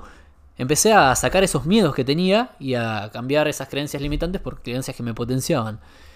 Y dije, lo tengo que compartir, o sea, tengo que explicarle esto a todos mis conocidos. Le empecé a hablar a mi vieja de estas cosas, le empecé a hablar a todo el mundo. Y siempre tuve una tendencia a querer explicar las cosas que me gustaban, a compartir el conocimiento que adquiría. Sí. Entonces fue como, che, ma, mirá, viste, vos que tenés miedo a tal cosa, y le explicaba la teoría. Y después a otro amigo. Y después empecé a hablarle a todo el mundo, lo compartí en Instagram. Y me dijeron, che, ¿por qué no das algo para más personas? Justo había ido a la conferencia de seducción a Buenos Aires, que hablamos de eso también. Conocí un grupo de personas excelente. Dije, wow, este tipo, en vez de ayudar uno a uno con asesorías, da conferencia, ayuda a 200, 300 Ahí personas. Yo quiero hacer eso, quiero ser conferencista. Claro. Y ahí empiezo a decir, bueno, voy a dar alguna conferencia sobre miedos, pero ¿cómo sea una conferencia? Y empecé a fijarme cuáles eran mis puntos débiles. Normalmente hablaba así todo rápido. Entonces Sí, sí, hice sí. algún curso de oratoria con Franquito da Silva y también hice algunos cursos más por Franco internet. habla dos por hora aparte. Sí, sí, Sí, sí, habla Excelente, todo pausado, excelente. modula. Sí, sí. excelente, excelente. Pastelitos de te dice. Excelente. Y, y bueno, empecé a mejorar en las cosas que andaba medio, medio flojito, ¿no? Aprendí cómo hacer las presentaciones, excelente. Voy a dar mi primer conferencia. Obviamente, al principio son a todos tus conocidos, a tus amigos. Che, voy a dar una conferencia. Es de miedo, vengan. ¿Y de qué trata? No importa, vengan. Empezaron a ir dos personas, cuatro personas, cada Buena vez iban onda, yendo buen más. apoyo. Y así empezaron a ir para darme una mano a mí. Y con eso dije, lo voy a filmar y lo voy a subir a las redes. Empecé a subir eso en las redes, que ahí empecé a crecer muchísimo. Pero ¿cómo subiste? ¿En qué? a Yo tenía mi? Instagram personal y empecé a compartir eso y a través de... Quería saber cómo posicionarme. En esa época andaba fuerte el SEO de Instagram a través de los hashtags. Fuerte, fuerte. Ah, Tengo las capturas de pantalla. ahí Capaz que llegabas a 17.000 personas en un día con hashtag. Era tremendo. va, Hoy en día no sirve tanto ¿Sabes eso. que yo tenía una cuenta de motivación? Era más chico y quería emprender de alguna manera. Bien. Hice una cuenta de motivación, tendría 16, 17 y llegó a 27k, ponele. La Wow. hice crecer bastante y era lo que vos decías, hashtags. Hashtag, sí. Sí. Sí, sí, era usar los hashtags. Eran re poderosos los hashtags. Sí, sí, mal. Y bueno, de ese modo empecé a subir, la gente me empieza a seguir. Y mm, había conocido en la conferencia esta de Matías Laca, que daba conferencia de seducción, a un grupo de gente recopado. Uno de sus amigos, H, o sea, se llama Horacio, le dicen H, me dice, ¿por qué no te venís a dar una conferencia a Uruguay, bro? Que yo le había, lo había mentorizado a este chico. Vino dos semanas a vivir a casa, en la que Sí. les en- le enseñé a mejorar sus hábitos, le hice reiki, un montón de cuestiones más, se fue a Uruguay súper buen con pilas y ahí empezó a ser más productivo y dijo, tenemos que compartir esto. Me consigue para que dé una conferencia en Infa, que podría decirse que es como una suerte de siglo XXI versión Montevideo, ¿viste? ¿Ok? Es como una escuelita privada allá de Montevideo que está bastante buena. Y voy a dar la primera conferencia ahí en la que hablé de cómo ganarle un mes más al año, que es el ebook que estoy escribiendo. ¿Y cómo llegué a dar esa conferencia? Yo para poder emprender y todo lo que hice durante ese año, tuve que empezar a mejorar un montón de cosas en las que andaba flojo. Yo dormía re mal, eh, me alimentaba súper mal. Entonces, bueno, lo primero que hice fue cómo duermo mejor. Me puse en internet cómo dormir mejor, como todo el mundo. Vi muchas cosas, muchos videos. Resolviste tus propios problemas vos. Resolví mis problemas yo, o sea, Ahí va, ahí va. Exacto. Tomaste responsabilidad, boludo. Exacto. Y te diste cuenta que no eras eso. perfecto. O sea, hoy no sos perfecto, pero te No, diste no. cuenta que tenías muchas falencias. Sí. Como todos tenemos, boludo. Sí, y si no, lo que dijimos hace un rato, si no lo podés reconocer, no lo vas a poder cambiar nunca. Agarró el dragón y al dragón le dijo, ponete de rodillas. Sí. Ponete en cuatro. Y, y- y procede. Sí, sí, sí. Proceda. ¿No? Suck it, Dragon. No, no, no. O sea, Ma- Mauro agarró una piedra y empezó a afilar su espada mientras lo miraba al dragón fumando un habano, Mauro. Y le dijo, vos y yo tenemos algo pendiente. Y ahí el dragón dijo, me compro un pasaje y me voy de Junín. sí, sí, sí. Ah, me, imaginé al dragón de, de Shrek, la película. Sí. Bueno, eh, empecé con cómo dormir mejor, me capacité en eso, con este tipo, con Pablo Torres, y dije, wow, aprendí a descansar en poquitas horas, bien para tirar todo el día. Funciona esto. Porque encima, viste, es como que muchos dicen, ah, eso es todo humo. Y mm, la verdad que a mí el humo ese me hizo re bien. Eh, claro, claro. fumador. Claro, mal, boludo. Eh, mejoré mis hábitos de sueño. Entendí cuáles eran todos los problemas que generaban que tenga malos hábitos de sueño. Excelente. Después, ¿qué fue lo siguiente? Fua, soy re desordenado. Leí el libro Los 7 hábitos de la gente altamente efectiva de Kobe y ahí aprendí lo de la agenda organizacional de cuarta generación. Empecé a hacer muchos ejercicios con eso. Pagué asesorías, pagué coaching con mucha gente. Lo segundo que mejoré fue mi alimentación. Con licenciados en nutrición, licenciados en ciencias del deporte que me entrenaban a mí, profesores de educación física, me empecé a capacitar con los que estaban a mi alcance, que para mí eran los mejores, dentro de mi alcance, dentro de mi poder adquisitivo. Mejoré mis hábitos de salud, volví a entrenar, volví a taekwondo, después de 6 años de no competir y 3 años de no practicar taekwondo, volví a taekwondo, me puse las pilas en 6 meses, fui a un torneo en Mar del Plata Qué y bien. gané doble medalla de oro, una en formas y una en lucha. Corta. Y para mí fue una realización gigante, era cinturón negro, punta roja. No, rojo, punta negra, perdón, me confundí, sí, rojo, punta negra. Corta la bocha. Sí, sí, sí. Corta Y ahí la bocha 10 millones de está a la mitad ahora. Sí, sí, está cortada ¿eh? y vamos a cortarla en cuatro. Excelente. Hecha mierda la bocha. Y tienen que entender esto con lo que decían la otra vez los chicos de no hay excusas. A ver, en ese momento mi vida era la siguiente. Todavía era policía, bicipolicía. Un día me levantaba a las 4 y media, 5 de la mañana, me bañaba con agua fría. Hacía todo mi ritual matutino de una hora dedicarla a mí. Después me iba a trabajar todo el día como bicipolicía. Tenía una aplicación en la que traqueaba todo lo que hacía, todo lo que pedaleaba a lo largo del día. Los días que pedaleaba mucho, que había muchos procedimientos o que metía mucha pedaleada, eran 120 kilómetros. No era a las chapas, pero era constante durante todo el día, 14 horas. 120 kilómetros es una banda, boludo. Es un montón, tal cual. Y los días que pedaleaba poco, capaz que eran 30 kilómetros porque tendría que estar fijo todo el día. Y después de estar parado, etcétera. Entonces, un día trabajaba todo el día como policía. loco. Mal. Literal, Nah, pero era un ritmo mu- mucho más tranqui, ¿viste? Era, era en horas, le iba metiendo. Eh, los días que pedaleaba muchos kilómetros, obviamente pedaleaba muy rápido porque andaba de acá para allá en la ciudad, ¿entendés? Y mm, luego el día siguiente era mi día para vivir, era mi único día para mí. Día trabajaba completo y el otro día eh, era mi día para vivir. Y ahí era todo el día para mí, me levantaba Aprovechado. temprano para vivir. Era estudiar, leer, mirar cursos, hacer capacitaciones. Qué loco, y estabas en tu en grind. mí. Claro, en esa parte, en esa etapa de, que estás juntando Estabas todo como una para, esponja. para despegar también. Patricio Estrella. Me salió un poquito de agua. No sean calamardo. Gan, gan, gan, gan. Bueno, ahí aprendo a mejorar todas las habilidades más importantes de mi vida, esos hábitos maravillosos. Ahí es que los empiezo a mejorar y digo, ok, si yo lo puedo hacer, esto lo pueden hacer las demás personas. Y me puse a sacar una cuenta que fue que dije, Claro, pero pará, pausa. Vos estabas ahí como poli, laburando a full, y el día que tenías libre era el día de la cuna del progreso. era darle con todas. sí. Caber a darle con toda. Pero con Grind. todas, sin, sin excusa. O sea, a mí también me agarraba fiaca a lo largo del día. No crean que, ah, era un Superman. Me agarraba fiaca, pero yo sabía cómo cambiar, cómo elevar mis niveles de energía. En primer lugar, me alimentaba excelente, no bien, excelente. Me Comía alimentaba- sushi nada más. Y ribs. Comía re bien. Hay que entender cómo alimentarse bien y todo eso. Sushi ribs. Gracias por el agua. Comía salmón. Es un excelente alimento el salmón. Bueno, me alimentaba súper bien, descansaba súper bien, o sea, tenía un entorno perfecto para descansar, había aislado acústicamente el dormitorio, me acostaba escuchando sonidos binaurales, no entraba una sola luz qué a la buena pieza. esa de aislar el, el cuarto. No, no se escuchaba un perrito ladrando, no se escuchaba Boludo, nada. así como Yo tengo en, que hacer en el polígono, ¿viste? El otro día estaba Sí. lleno de foam. Sí, yo Sí, tengo que hacer eso. eso. Yo que hacer sí. eso. Y- lo tengo que hacer y acá. las Eh, ventanas boludo, voy a poner también. espuma. Espuma a toda la pared. Además, Tenés una habitacioncita ahí que tiene muy buena acústica, pero Exacto. bueno, no es para dormir, pero bueno, se entiende. no, no, qué buen tip. Está qué excelente. buena. Bueno, eso, eso es crear un buen entorno, que, que lo digo en el ebook. Posta, está bueno, ¿eh? Tenés que crear un buen entorno adecuado. Obviamente, que no entren luces de afuera, que esté, que vos abras los ojos y que fuera como si lo tenés cerrado. Después, el sonido, que no se escuche el sonido de afuera. Y es muy difícil lograr eso, pero por lo menos reducirlo lo más que puedas. Generé un excelente hábito de descanso, excelente hábito de salud, alimentándome bien, haciendo ejercicio y todo. Seguía estudiando, me seguía capacitando y dije, wow, tengo que compartir esto. Dar conferencia de cómo hice yo y cómo llegas a ganar un mes más al año.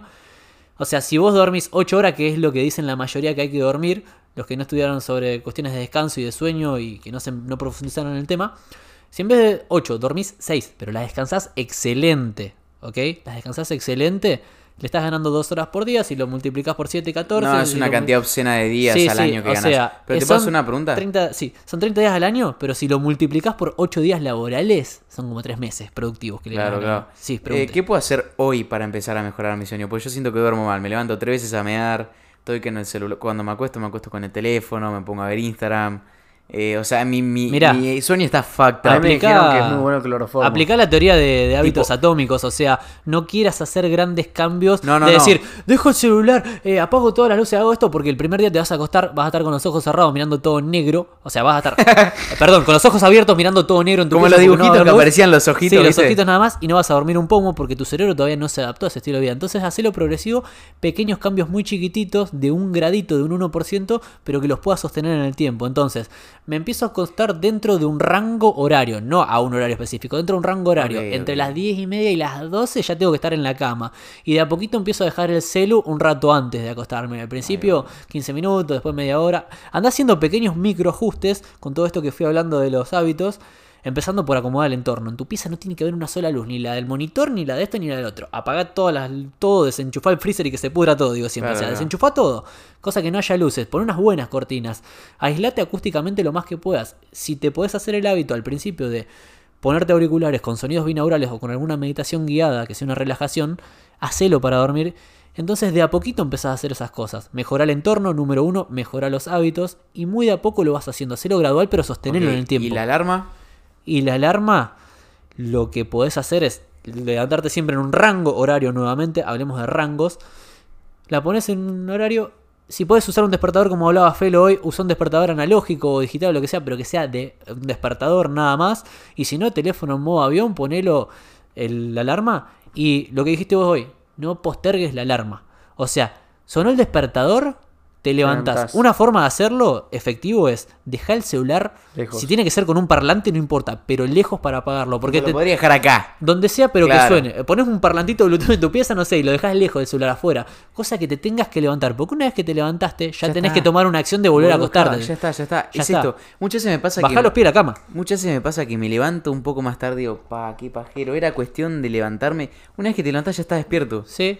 Pero eh, me pasa a veces que quedo durmiéndome de más, me levanto y digo, qué paja. Si yo ya me paraba y era un toque, ya hubiese estado despierto Ya hace dos media horas. hora Si salís de la cama, ya sí. tenés el 50, no, el 60% de hecho. Yo diría que el 70, boludo. Sí, podría Muy- ser, pero, pero más de la mitad seguro, porque sí. es lo más difícil. Y una vez que entre que me hago el mate, el café y eso, ya me Ya despierto. estás re despierto. Claro, tal cual. Saliste de la cama, fundamental. Después, no, hay gente que dice, no, yo me levanto y lo primero que hago, armo la cama, ¿viste? Como por hábito. Está bueno eso. If you wanna change the world, start off by making your bed. ¿Viste el video ese del coronel McRaven? Es excelente, después te lo paso. Si querés cambiar el mundo, empezá por armar tu cama. Ah, ahí va. ¿Entendés? Eh, Es excelente ese- esa conferencia. Bueno, escucha. No, en lugar de hacer eso, levántate y anda de uno al baño. Si puedes, echate un meo, que es lo más normal, y lavate, si no te vas a bañar con agua fría, lavate la cara, que eso te va a ayudar a que te despabiles. Entonces ya hiciste dos cosas. Saliste de la cama, fuiste al baño, te lavaste la cara, ya cambiaste el entorno. El cerebro va a asociar, va a pasar de un entorno oscuro al baño, que hay una luz. Listo, ya está. Entonces, eso, así microajustes. ¿Sabes qué podría ser? Que yo justo estaba pensando que vos decías que el cerebro funciona como por asociación. Yo capaz me podría levantar, venir, poner el café y prender la cafetera. Exacto. Como para decir, listo. pues Y el olor ese- a café te va a despertar, te va a meter una patada acá. Ese es el momento. Siempre mi día arranca cuando pongo el café y prendo la cafetera. Entonces yo me podría parar, venir todo dormido, modo zombie, poner la cafetería y decir, fuck, se está haciendo café. Listo. Sí, ya está. Bueno, hay vuelta cafeteras atrás. que son automáticas que le puedes poner un timer. el horario, esas están Entonces, buenas. si la tuvieras en la pieza, que no es el caso, no importa, pero hay- el que se vaya a comprar una cafetera podría hacer eso. Te compras la cafetera que es- te hace el café automáticamente. Entonces vos le pones la hora. Entonces Tommy te despierta el olor a café. Ahí va. Vos sabés lo, lo bueno que es ese. Ahí es va, ahí excelente. va. Eh, lo voy a probar, estoy re manija por dormir ahora, boludo. Una gana de dormir. Y, y vos sabés que cuando te acostás a dormir, que a mí mis amigos muchos me dicen, eh, tenés vida de jubilado, no me importa, porque yo soy productivo principalmente a la mañana. A mí me sirve eso. A mí también, Entonces, boludo. me acuesto los días de semana, los fines, viste, a veces derrapas un poco. Eh, pero los días de semana yo me acuesto tempranito, a las 9 capaz que subo el último TikTok y ya estoy acostado. Y no ando con el celular en la cama. O sea, me quedo ahí descansando. Si no me dormí, me levanto, subo otro TikTok si tengo que subir o no importa, pero fuera de la pieza. ¿Entendés? Con el filtro de luz amarilla todo. Y cuando te vas a la pieza vas a descansar. No te Claro. quedes boludeando en la pieza, Rami. No te quedes boludeando en la pieza. Fuiste a la pieza, anda a dormir. Claro. Corta. Corta. Anda a dormir a la pieza. The Almighty has spoken. Microajustes. Así esos microajustes con todo lo que te dije, no quieras hacer todo junto, sino bueno, ¿qué es lo más importante de todo lo que me dijo este chabón? Y la verdad que estoy volviendo con el celu. Bueno, poner alarma y dejar el celular lejos y en modo avión. Ya está, eso es un montón. Te va a obligar a salir de la cama.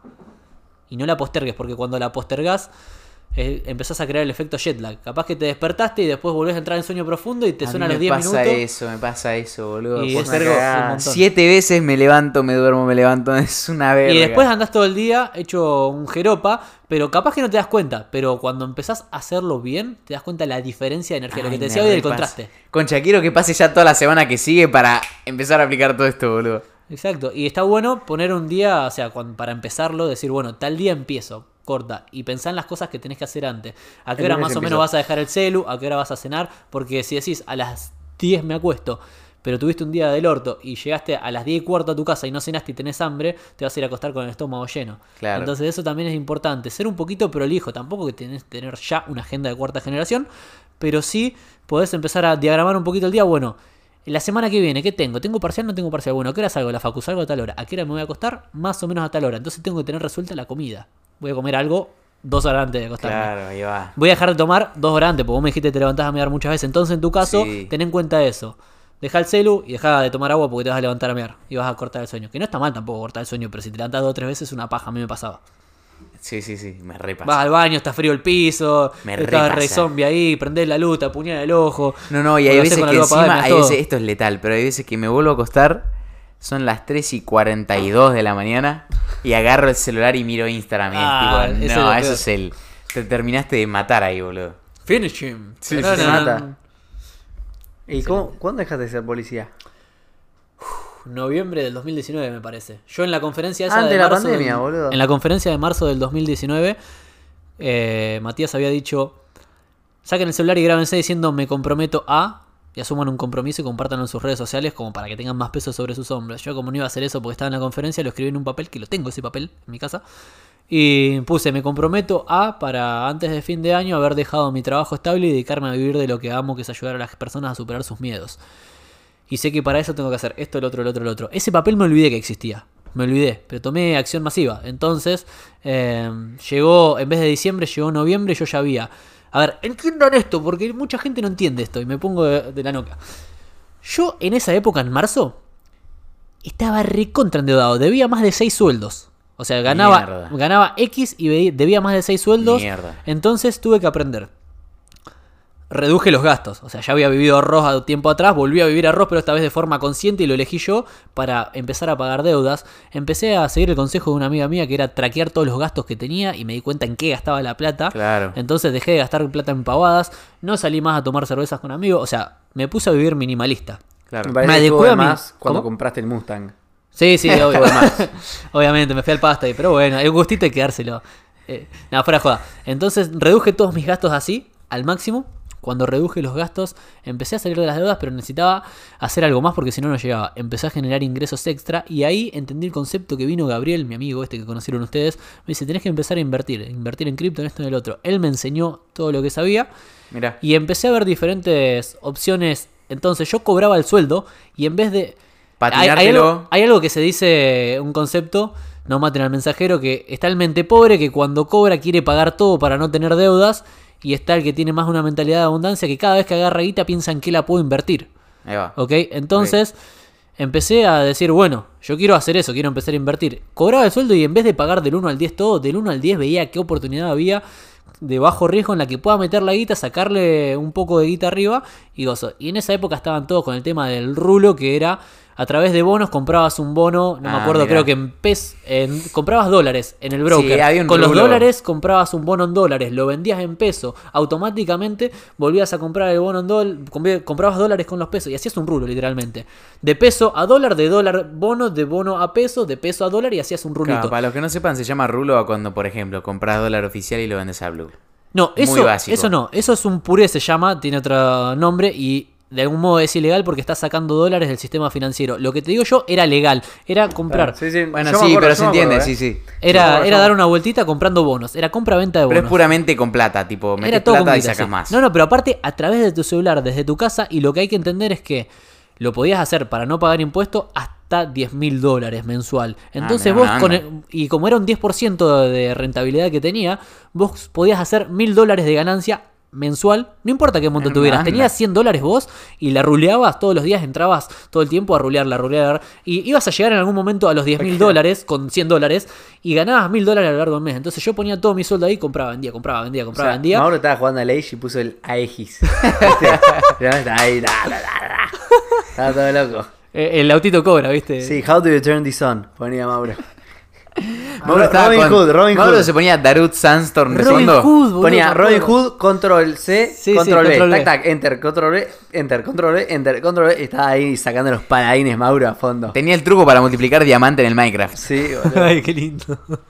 Ay, qué copado. Bueno, eh, era así. Empezaste a pagar tus deudas. Empecé a pagar las deudas. No solamente eso, empecé a ahorrar y a empecé a invertir. En, un momento. Ah, para, para, para. Hay, hay una, una perlita en esta anécdota. Esta oportunidad me la dice Gabriel, mi amigo, y me dice: Mauro, está tal cosa. Y yo en ese momento agarro y digo: No tengo plata. Y me dice: ¿Qué te importa? Vende la cama. Después te compras dos camas con la plata que ganes. Y dije: Tienes razón. Puse a la venta todo lo que tenía para ver que vendía. Vendí la cama, mi colchón somier, lo vendí. A creo que 6 mil pesos y con esa guita empecé a hacer el rulo al principio del primer mes. Compré, vendí, compré, vendí, compré, vendí, compré, vendí. Después, bueno, agarré el sueldo y lo empecé a hacer con el sueldo también.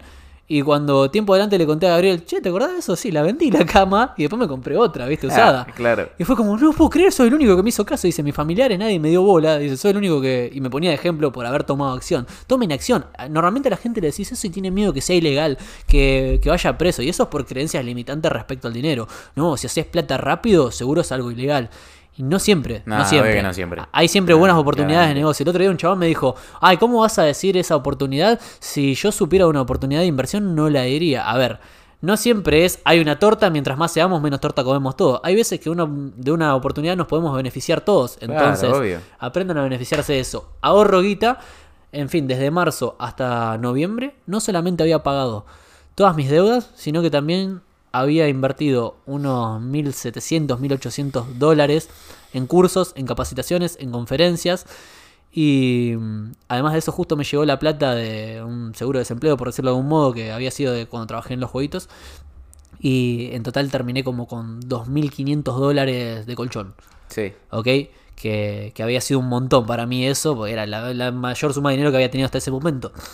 En noviembre dejo la policía, me voy a dar la conferencia cómo ganar un mes más al año a Uruguay. Ahí ya decía, soy internacional. Era como Claro. di una conferencia internacional. La conferencia fue gratuita. Era para, eh, supuestamente para 10 personas, terminaron yendo como 15, 17, no recuerdo bien. Para mí fue un éxito porque tomé la acción de ir hasta allá, de pese al cagazo, coraje, o sea, hacer las cosas a pesar del miedo. A mí me daba un toque de cagazo hacerlo y al mismo tiempo me emocionaba. Di la conferencia, tuve muy buena recepción de la gente, la conferencia fue gratuita. Y yo agarré y dije, bueno, durante los tres días siguientes que está acá en Uruguay, voy a sortear entre todos los que vinieron por haber tomado acción y venido acá y elegido que yo sea su plan de esta tarde, venir a una Sí, conferencia, sí. invertir en su desarrollo personal con tiempo y energía, que es un montón, porque el tiempo es el recurso más importante. Les voy a regalar una asesoría de las mías para revisar todos sus hábitos de sueño, de alimentación, de esto, del otro. Después, claramente, que cada uno vaya al profesional que corresponda, porque yo no soy nutricionista, eh, pero sí tengo nutricionistas de confianza que trabajan conmigo. Entonces revisaba sus hábitos y yo me metía en tema de hábitos. A ver, ¿qué estás haciendo mal en el sueño? ¿Qué estás haciendo mal en la alimentación? ¿De dónde Claro. viene todo esto? Y dije, voy a regalar una.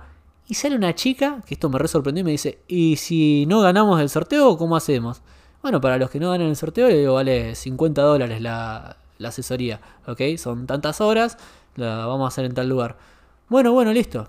Ya está, acá tiene mi número de teléfono, le di una tarjetita improvisada que tenía, me fui. Hice el sorteo el otro día, lo ganó una chica. Sí. Y me empezaron a llover mensajes. Hey, ahí vi que ganó el- tal chica. Eh, quiero pagarte la asesoría, quiero pagarte la asesoría, quiero pagarte la asesoría. Más de la mitad de las personas me pagaron la asesoría. Mirá. Y yo fue como... Estoy ganando plata haciendo lo que me gusta. Me están pagando por... Ese fue el momento. gozo". Y fue como... Claro. Ahí me di cuenta que, que estaba Ese fue haciendo el las momento cosas. donde pegaste clic. Bien. Ahí sentí ese, ese clic, esa... El what the fuck moment. El otro Sí, día lo hablábamos no con Valen, que le dije, ¿cómo te sentiste el día que empezaste a...? Y él nos dijo, agarré el primer cheque que me pagó YouTube, porque él empezó monetizando en YouTube, y se lo mostré a mi vieja.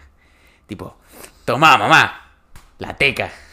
Excelente, y es una sensación hermosa. Y Encima que la gente es como que de algún modo está poniendo su confianza en vos eh, para su plata, boludo, su plata. No, y no quiero, no quiero bajártela, pero estabas ahí fin de 2019 en la ola. ¿Qué onda la pandemia? Bueno, fue así. Eh, yo después de eso vengo a Argentina, di conferencias por todos lados, por un montón de lugares. Eh, fue un ¿Cómo montón, conseguía fue- a la fue gente? furor. ¿Por Instagram? por Instagram y siempre había uno que de tal lugar me decía, ¿cuándo vas a venir para Ah. Jujuy? ¿Entendés?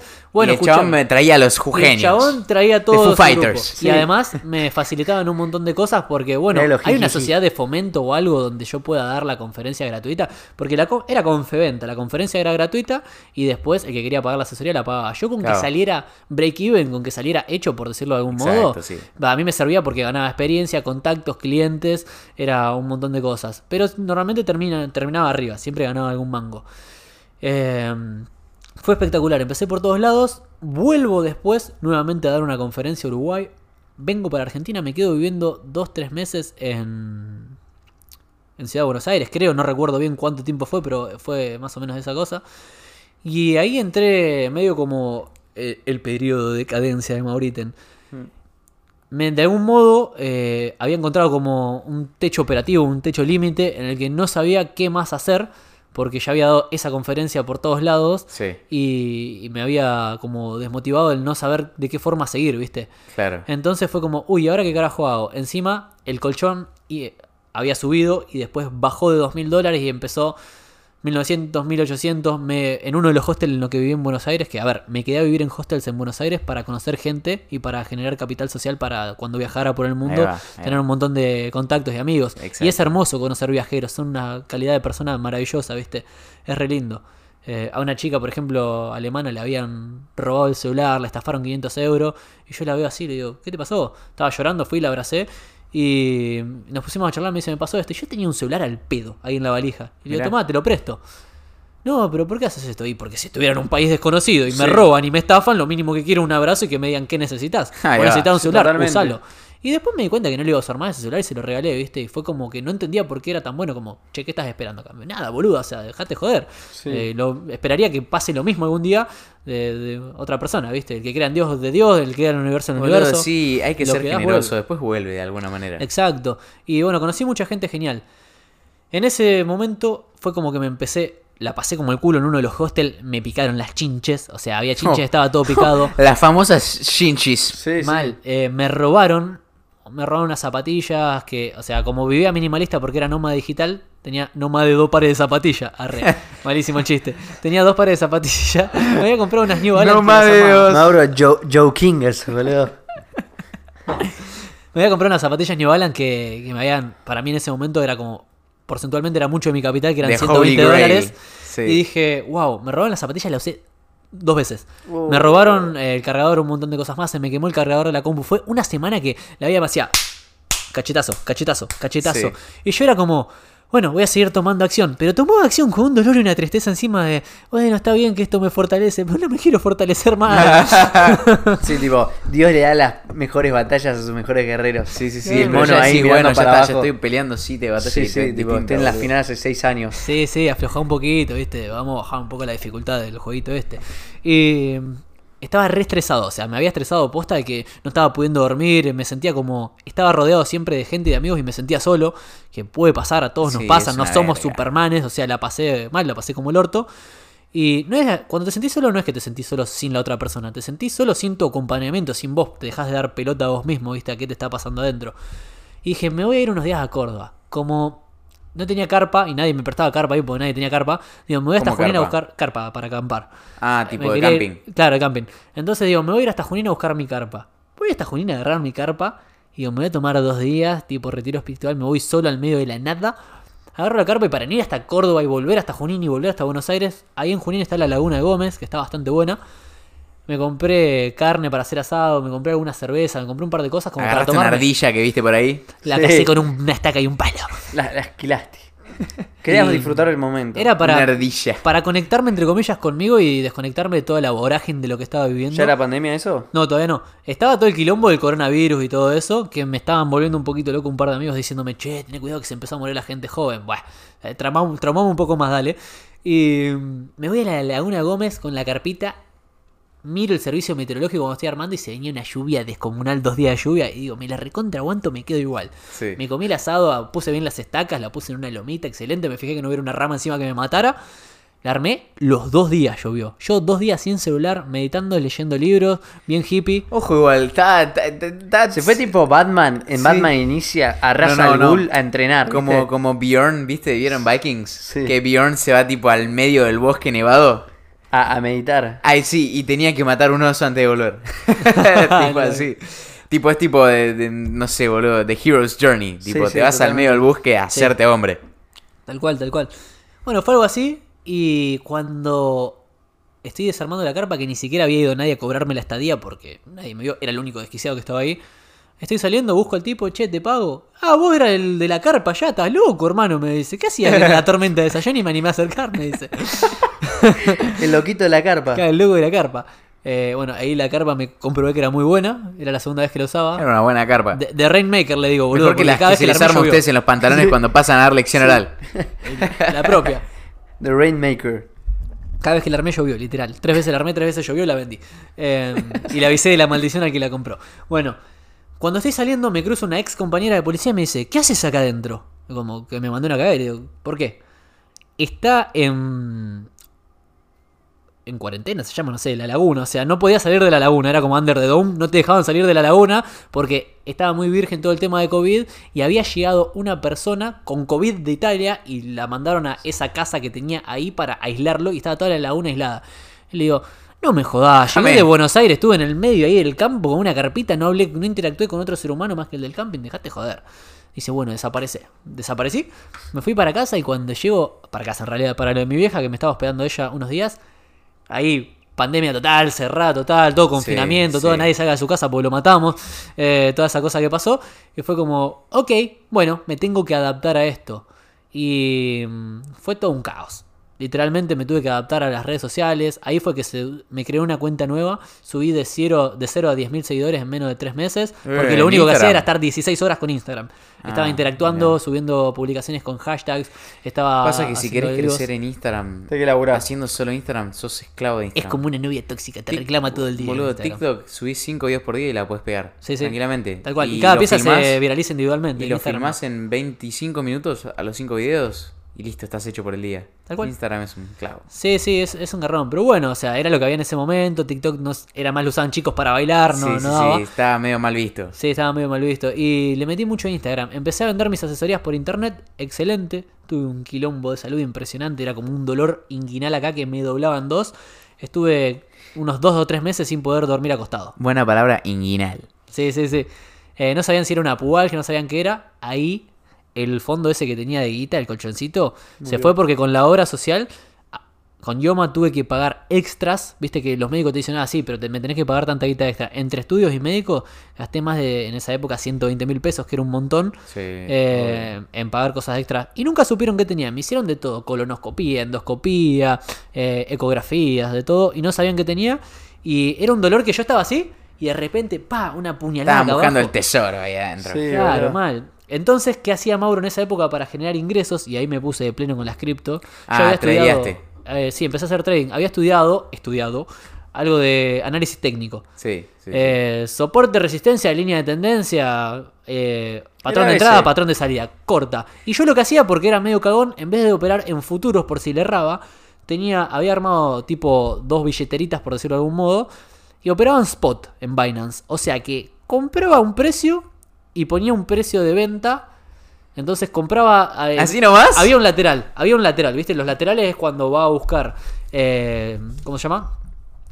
Ah, ya. Liquidez. Va a buscar liquidez abajo, a la zona de abajo, al soporte, y va arriba y no llega a pasar la resistencia. Eso es un lateral. Entonces, yo ponía la orden de compra por encima del soporte, por encima de la parte de abajo, por las dudas que no llegara. Y ponía la orden de venta por debajo de la resistencia. Operaba laterales, que es algo que te recomiendan que no hagas. Yo hacía eso y lo hacía en spot. Porque si compraba un precio y caía, me olvidaba que existía esa guita para siempre. Y algún día para mí Bitcoin iba a subir. Entonces, la estaba timbeando, por decirlo de algún modo, basándome en el análisis técnico. Pero con 300 dólares que tenía, al cabo de un par de meses llegué a 1200. Era la época en la que Bitcoin estaba bastante alcista y rebotaba contra, entre No, los 18 y los 20. Todo el tiempo, sí. Rebotaba lo así. podías comprar a 5 y venderlo a 20, boludo. Claro, Al una cabo de una semana. Y, hice bastante guita, tuve suerte, sí, entiendan que invirtiendo en cripto, si no sabes, podés perder mucha guita, la mayoría pierden plata. Entonces ahí retiré plata y digo, ¿qué hago? tengo que invertir en otra cosa y diversificar. Bueno, yo quería salir a resolver un problema que era, me hubiera encantado como influencer, entre comillas, que venga alguien, me filme el contenido y lo suba para no tener que pensar. Y Ahí que voy a poner una productora de contenidos que haga eso, que filme contenido para profesionales, influencer y demás. Me compro una cámara, la Sony A7, que era lo mejor que había en ese momento, que me había salido algo de mil dólares, creo. Eh, me quedaba un poquito de guita, seguí tradeando y viene Gaby y me dice, tenemos que invertir en altcoins. ¿Qué es eso? No sé, pero da plata. No, mentira. Eran Ah. como moneditas, las shitcoins, Sí, ¿viste? sí, sí, obvio. Pero Sí. que subían muchísimo. Y teníamos un amigo que supuestamente hacía análisis técnico. Que tuvimos, El amigo. tuvimos culo, gente. O sea, no es que, que sabíamos ni nada. Tuvimos un ojete descomunal, entiendan esto. Teníamos un amigo que decía, no, este proyecto XRT se está dedicando a tal cosa, a hacer, eh, a manejar drones a través de la blockchain. Y nosotros le creíamos a él. ¿Y qué pasaba? Tuvo el ojete de que cada proyecto que nos decía, comprábamos. Y se disparaba para arriba. Poner, yo había comprado en 12 o en 18 y subió a 50 Claro. el precio. Entonces había puesto 200 dólares, se fue a no sé cuánto, vendía arriba, volvió a ir para abajo y nos dice, compren API 3, que es un oráculo. ¿Qué es un oráculo? Nos explicó que era un Sí, oráculo. como Chainlink. Entonces, claro, entonces compramos API 3, subió y teníamos tipo dos o tres criptos en las que invertíamos que teníamos, comprábamos las tres. Cuando subía una, vendíamos esa y comprábamos la otra barata y empezamos a hacer un circulito. Claro. Y ganamos mucha guita también ahí con poca inversión. Habría invertido 300 dólares y saqué como 2.500 que yo tomaba ganancia e invertía en la productora. Me compraba una luz Godox Ahí que valía está, carísima. tipo, también la, la lección, tipo, sean generosos con... Si una buena lección es tipo, no- te- vos tenés que dar para recibir algo a cambio. Entonces, invertí, tipo, comprate los micrófonos, comprate la... ca- Tipo, vos ganás algo y reinvertilo, no seas rata. Y diversificar, eh, eso de Tipo, no seas rata, no seas miserable, invertilo en tu contenido. Tal cual. Comprate una cámara, comprate un micrófono, comprate un filtro, comprate lo que sea. Y Como aparte, ustedes si- hicieron si con el venís podcast. bien, si venís bien no, no implica que te va a empezar a ir mal. Y si invertís en lo que estás haciendo y te empieza a ir mejor. Claro, tipo, Tipo, no- nos lo, nos la lo fórmula dijo- está sirviendo. Nos lo dijo Valen, tipo, me encanta que ustedes arrancaron un podcast, se compraron los micrófonos, Exacto. tipo, a fondo, ¿entendés? Ah. Ganás un mango y lo reinvertís. Está bueno y también está bueno cuando ya tenés cierto flujo de dinero sacar la guita e invertirla en otro proyecto diferente. Porque supone, vamos a salir del mundo cripto. Para Supone que tenés, una casa de pizzas, ¿no? Y haces pizza y te va bien y abrís 300 sucursales y en lo único que invertís es en pizzería. Y un día viene el Estado y te prohíbe la pizza. No, no, pero una inundación, pone, ¿no? Y el precio de la harina se va a la mierda y la gente deja de comprar pizza. Sí. Te podés fundir de un día para el otro. Entonces, en vez de pizzería, bueno, me meto, no sé, una carnicería, por decir algo burdo, ¿se entendió? Claro, no pongas todos tus huevos en una canasta. Exacto, y hay que entender eso en el mundo cripto. Muchos te dicen, no, yo estoy re diversificado. Tengo Bitcoin, Ethereum y Chainlink. No, no tenés una no, mierda. no, tenés, claro. o sea, todo, si Bitcoin se resfría, las otras le agarra COVID y se mueren, viste, de una neumonía. Entonces, no estás diversificado, estás en el mundo cripto, Claro, corta. exacto. Eh, hay que diversificar. Bueno, hice eso, empecé a, a invertir, a tradear, me compré los- las cosas para la productora, se me fue el tema de salud. Dije, sí, ahora sí. Empecé a hacer un par de cosas de nuevo, volví. sí, con las asesorías siempre seguí, pero personalizada. Y ahí me empezaron a decir, Mauro, vos que estás con el tema cripto, porque subía mucho contenido de las cripto, Sí. ¿no me asesorás? No, yo no me siento capacitado para asesorar a nadie, decía. Obvio. No, no, pero yo quiero que me enseñes a usar Binance. Ah, por eso sí te puedo cobrar, porque te estoy cobrando por mi tiempo. Te enseño a crearte cuenta en Binance, a cómo comprar esto y el otro. Hay gente que paga por eso, ¿no? hay gente que paga por eso. Y tenía clientes que, por ejemplo, yo cobraba un servicio de 100, de 200 dólares a varios clientes. Que mi servicio era: yo estoy atento todo el día, las 24 horas, vos me llamás. Y si tenés que comprar o vender alguna cripto porque no se animaban a hacerlo solos, yo te digo cómo comprar y cómo vender. Entonces era, Mauro, tengo que vender tal cosa. Bueno, buenísimo, videollamada. Bueno, hace clic acá, hace clic allá. Tengo que mandar una transferencia de tantos bitcoin. Bueno, porque se podían, se equivocaban en una Sí, letra y sí, perdían la guita. sí. Entonces, bueno, hace esto, hace el otro. Entonces, a ellos, una cartera de 70 mil dólares, de 50 mil, de 30 mil dólares, que eran las carteras que manejaba, no les hacía nada pagarme 100, 200 dólares, porque una que se equivoquen y perdían muchísimos miles de dólares. Claro. Y así empecé a dar ese servicio. Era una especie de seguro. Claro, sí, era un asesor, pero de cómo hacer clics, básicamente. Claro, ¿no? claro, pero encontraste, encontraste la oportunidad. Encontré la oportunidad y me empecé a dedicar a eso y acá les dejo una enseñanza. Que es una diferencia que me preguntaron el otro día en las redes y no va a la parte técnica, no me meto en la parte técnica porque no sé la diferencia técnica de estas dos palabras, emprendedor y empresario. A lo que voy detrás de la energía detrás de cada una de esas palabras. El emprendedor es ese que siente que tiene que hacer un montón de cosas para ganar guita y que normalmente cambia su tiempo y energía por Sí, y dinero. que nunca es suficiente, y boludo. nunca es suficiente. El empresario, sin embargo, no se concentra en la guita, se concentran los activos, en crear algo que aporte valor a determinado segmento de mercado y, Y que le genere cosas. Creo que Y es lo que nos estamos concentrando con Felo ahora en el podcast, en mi presencia en las redes, tipo, estamos plantando una semilla. No nos estamos fijando en la guita, pues de hecho ya me... Lo que hablamos de Facebook el tipo, otro día. Sí, ya me escribieron, no sé, gente con marcas de ropa, che, hacemos canje, ¿cuánto cobrar la historia? Es tipo, a mí me chupa un huevo tu promocionar tu marca del orto. Claro. o sea, Salvo o sea, que se alinee con tus creando- valores y que vos estés Sí. promocionando estudio y hábitos saludables y que alguien se dedique a hacer eso. Entonces, sí, vos decís, che, la verdad que no sé. Supone que vos tomás café pototito y decís, yo tomo café pototito porque me gusta. Me están pagando, le decía a la gente que te están pagando. Exacto, no, no, obvio, obvio, obvio. Pero, pero eso, generar valor. Exacto, Resolver exacto. un problema, aportar.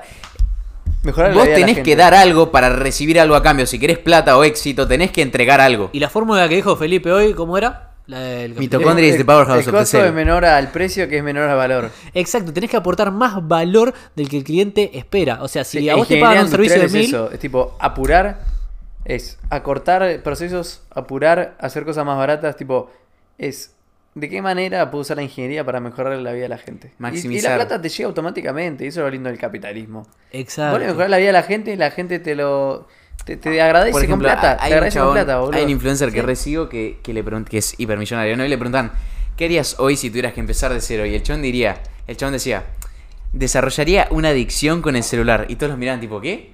Y iría tipo, en vez de consumir contenido y estar todo el día mirando historias como un boludo, estaría todo el día generando contenido. Porque si una vez que tenés la atención, de algún momento, de La alguna teoría manera, de Gary Vee. Es la teoría de Gary Vee. Gary Vee también dice lo mismo. Claro, tenés no que sé. estar generando contenido Dice, masivo. una vez que tenés la atención, de alguna manera la monetizás. Pero yo desarrollé una adicción con el teléfono para generar contenido. Es eso, es. O intento, tipo, me concentro en generar un problema, me concentro en aportar valor, me concentro en, en lo que hay de trasfondo y después la guita va a venir sola.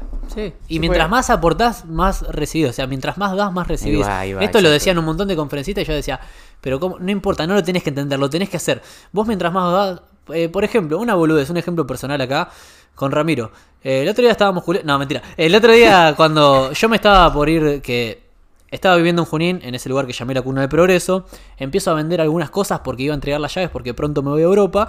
Entonces, muchas cosas, la mayoría de las cosas las vendí, algunas las regalé. Y la vez pasada, cuando estuve viviendo en Buenos Aires, que te acabo de contar hace un rato que estuve viviendo en Buenos Aires, me llevé la cafetera que era mi amor platónico a viajar por todos lados. Y dije, otra vez no voy a hacer lo mismo eh, de llevarla por todos lados, porque se me puede romper. Es una paja tener que andar cuidándola. Por más que me encante el café y me encanta la cafetera, la amo. Entonces pensé en venderla y justo, justo, justo Rama tira una historia antes de ir a Junín diciendo, ¿alguien sabe cómo puedo hacer café profesional? tipo de restaurante, pero en mi casa dije, yo soy la persona indicada. O sea, dentro de los que están cerca del núcleo Ramiro, soy la persona que más sabe de café Sí. y tengo la cafetera. Y digo, ya está, él ama el café como yo, va a amar la cafetera y la va a cuidar como si la cuidara yo. Se la voy a regalar. Y no es que dije, se la voy a regalar para... No, la chota, es como decís, esta persona ama lo mismo que yo, la va a cuidar, ¿entendés? Es como si le tenés que regalar tu perro a alguien porque te tenés que ir a vivir a otro lado y no lo puedes llevar. Se lo vas a dar a la persona que más lo ame. Bueno, lo mismo, le regalé la cafetera a él y él al toque me dijo, eh, ¿te gusta leer? Sí, pa. Y me regaló tres audiolibros en Audible, ¿entendés? Y yo no esperaba nada a cambio, pero Sí. automáticamente vuelve a veces de esa persona y a veces no vuelve de la misma persona, pero vos entras en una emoción tan positiva por haber aportado que después por otro lado te llega y es hermoso. Eh, dar es hermoso. Es Hermoso. Es una cosa de loco, un elixir. Sí, no hay que ser rata, hay que dar, boludo. Sí, dar. Después te llega el doble. Después te llega el doble. el, doble, el triple, doble, triple. El sabor. cuádruple, quíntuple sabor, Sí. sexo. Tampoco es, ah, no, no sean como esa gente que actúa desde la carencia y, y te doy para ver qué me das después, porque hay muchos de eso y Sí, esos son no los que menos tienen, porque dan todo el tiempo y como no, no funciona así la energía. Da pero desde un lugar genuino, que das porque querés dar, da un consejo, da un abrazo, da si tenés cosas materiales y querés dar cosas materiales, materiales, no interesa que Claro, claro. da buena energía y te va a volver buena energía del lado que sea. Así que, que fue, fue más o menos ese todo el proceso, como empecé a mejorar mis hábitos, lo compartí con la gente, di conferencia, me empiezan a pagar por eso. Ah, y- y el último mensajito que quería dejar con esto. En esa época yo era súper emprendedor y que después en las redes empecé a decir, voy a cambiar a mudarme de emprendedor a empresario. El emprendedor es el que quiere ser el hombre orquesta y quiere hacer todo él para hacerlo perfecto. Y no delega absolutamente nada. Yo me enfoqué en la guita que ganaba, ¿ok? Me enfoqué en esas asesorías de cripto que ganaba capaz que dos mil y pico de dólares mensuales con todos los clientes que tenía y me llevaba todo el día. Vivía un poco estresado, pero estaba ganando bien, entonces aproveché eso. Bueno, lo que sucedió después fue que dije, cuando ya empieza a caer el mundo cripto y todo eso, digo, voy a dejar de hacer esto, voy a volver a dar cursos, conferencias, quiero mi tiempo para mí. Ya tenía un buen colchón hecho nuevamente, me quedé con muy poquitos clientes que eran los que se volvieron amigos. Y, y lo que pasa cuando vos generás guita y no creás el activo, que un activo es algo que pone plata en tus bolsillos y que encima te puede llegar a generar ingresos pasivos, o sea que no dependan de tu tiempo, es que dejas de hacer la actividad y dejan de entrar ingresos. Y en algún momento te los gastás o lo invertís en otra cosa. Claro, exacto. Entonces, ahora me estoy enfocando, de repente no tengo tanto flujo de dinero, no está entrando tanta guita, pero me estoy enfocando más en crear activo. ¿Cómo? Estoy creando activos digitales con ebooks, con cursos que están en audios eh, para mejorar los hábitos de sueño, esto y lo otro. Eh, tengo la productora de contenido, estoy haciendo audiocursos. Está bueno eso, ese concepto, ¿eh? Es como si fuera un podcast premium, pero, o sea, bueno, eh, cómo mejorar tus hábitos de sueño en 21 días estoy haciendo ahora. Entonces empezá por la import- digo, la importancia del entorno. Bueno, generar un entorno adecuado. Y hablo toda la teoría que tengo, pero capaz que a alguien no le gusta leer, entonces te lo paso por audio. Y al que le gusta leer, tenés un ebook que trata de otra cosa, no es todo lo mismo. ¿Entendés? Hay algunos que interactúan entre sí, otros no. Y después tenés el curso en video por si querés más todavía. Y haces la escala de valor. El ebook es lo más barato, después vienen los audios, después tenés el que está todo filmado. Si querés los tres que son del mismo tema, te sale mucho más barato. Entonces, creo un activo que lo cuelgo en una página de internet y después de hoy para hasta la muerte. Eh, eso capaz que le interesa a alguien y me lo compran, ¿entendés? Claro. Y me lo compran porque. Dicen, che, este Mauro tiene un curso de esto. Ah, mirá. Claro. Ojo, ojini. Y fíjate la importancia de aportar valor. Ofelia. Fernández. La importancia de aportar valor a través de las redes. Aprovechar las Yo estoy, hoy en día no es que ando diciendo, ay, no, me voy a guardar este conocimiento y no lo voy a compartir en TikTok. La gente me dice, che, no puedo dormir por tal cosa. Y yo le digo, fíjate tal cosa. Y no es que, ah, no, No, esperá no, que saque el ebook y comprame no. no No, se la rata con el conocimiento, Es que- si querés profundizarlo, te puedo ofrecer mi servicio. Exacto, exacto. Y que llega solo eso. No hace falta que ni siquiera lo plantees porque me han escrito un montón de personas desde que empecé con TikTok. Nuevamente ya me empezaron a decir más cosas. De hecho, le contaba hoy a Rami que volví a contratar una secretaria freelancer que tengo de Uruguay porque ya como que me estaba llevando mucho tiempo usar el celular para ver el tema de los turnos. Entonces me lo organiza ella, me lo pongo en- directamente en Calendly. Qué me bueno aparece eso. en Google Calendar. Y Ma- es eso. Mauro tiene una secretaria. He's balling. gorda. Racks on racks on racks. Tipo nivel Tony Stark, con Pepper Potts. ¿no Ay, ves? qué lindo sería tener un Harvey, boludo. Sería tan feliz. Sí, totalmente. Ya vas a tener todo eso. Sí, aguante la domótica. Así que bueno, eso, eso fue todo lo que café. fue pasando. Y fue, fue excelente para mí. Eh, que entiendan que A ver, ustedes ¿cuánto pueden cambiar lo que quieran. Ya estamos como para cerrar, digo, ¿no? Vamos cerrando, sí. Eh, para mí entiendan que cualquier cosa que sean ustedes hoy en día, lo pueden cambiar. Hay una propiedad del cerebro que es neuroplasticidad. Che, vamos, dos todo. horas 27 minutones. Excelente, ya estamos para cerrar. Bien, bien, bien. ¡Cuidado! Entonces puedes cambiar lo que sea de vos. No es que decís, ah, yo soy vago, no me gusta entrenar. No, no, no, pará. No, pará. un carajo. Vos podés modificar eso, podés decir, bueno, soy una persona que le interesa mejorar sus hábitos, entonces, ¿cómo hago para mejorarlo? No sos vago, estás actuando como un vago. Exacto, y si decís soy, lo creás, si lo creés, lo Boludo, creás. cada vez que hablo, hablo con Mauro me quedo flasheando de mi vida. Digo, la puta madre, tengo que hacer tantas cosas, boludo. Sí, boludo. sí, sí, sí. sí, Pero me hacen un montón de cosas. Cada uno tiene sus procesos. Me resirve, me resirve, boludo. ¿No? Sí, Igual. sí. Y, y nada, para cerrar esto, y si querés andar fijándote las preguntas. Ah, sí, ustedes habían Boludo. hecho preguntas otra vez, ¿tienen alguna? Eh, Mauro. Sí, pero pasa que creo Sí. que ya agoté las mejores. Pues eran preguntas, ¿viste? Ya saqué el link para las preguntas, Sí. entonces ya no, no quedan tantas. Mauro estaba en la B y el tipo subió a primera división, boludo. ¿No? Sí, exactamente, exactamente. Y, y nadie te ayudó, boludo. Vos, vos- vos mismo resolviste tus Uy, problemas. pensé que no iba a preguntar nadie. ¿Cuántas preguntonas hay? Ah, hay un montón. Hay como cuatro. Ah, hay como dos. Hay, hay un montón. Elegíamos tres. Sí, sí, hay un par. Eh, déjame pegar una vista Tres, rápida cuatro. mientras tanto. First fucking voy al baño a hacer una orina. Ustedes vayan si quieren cerrando y respondemos. ¿Querés que ponga el de los vídeos? Dale, dale, dale, dale, dale. Eh, con Felo estuvimos shitposteando toda la semana con este video. Nosotros tenemos un humor muy básico, boludo. Eh, escuchen, escuchen. Hay un video de YouTube que el canal se llama Jesus Shorts. Que dice: ¿Por qué nadie mira mis vídeos? ¿Por qué nadie ve mis vídeos de YouTube? Los vídeos.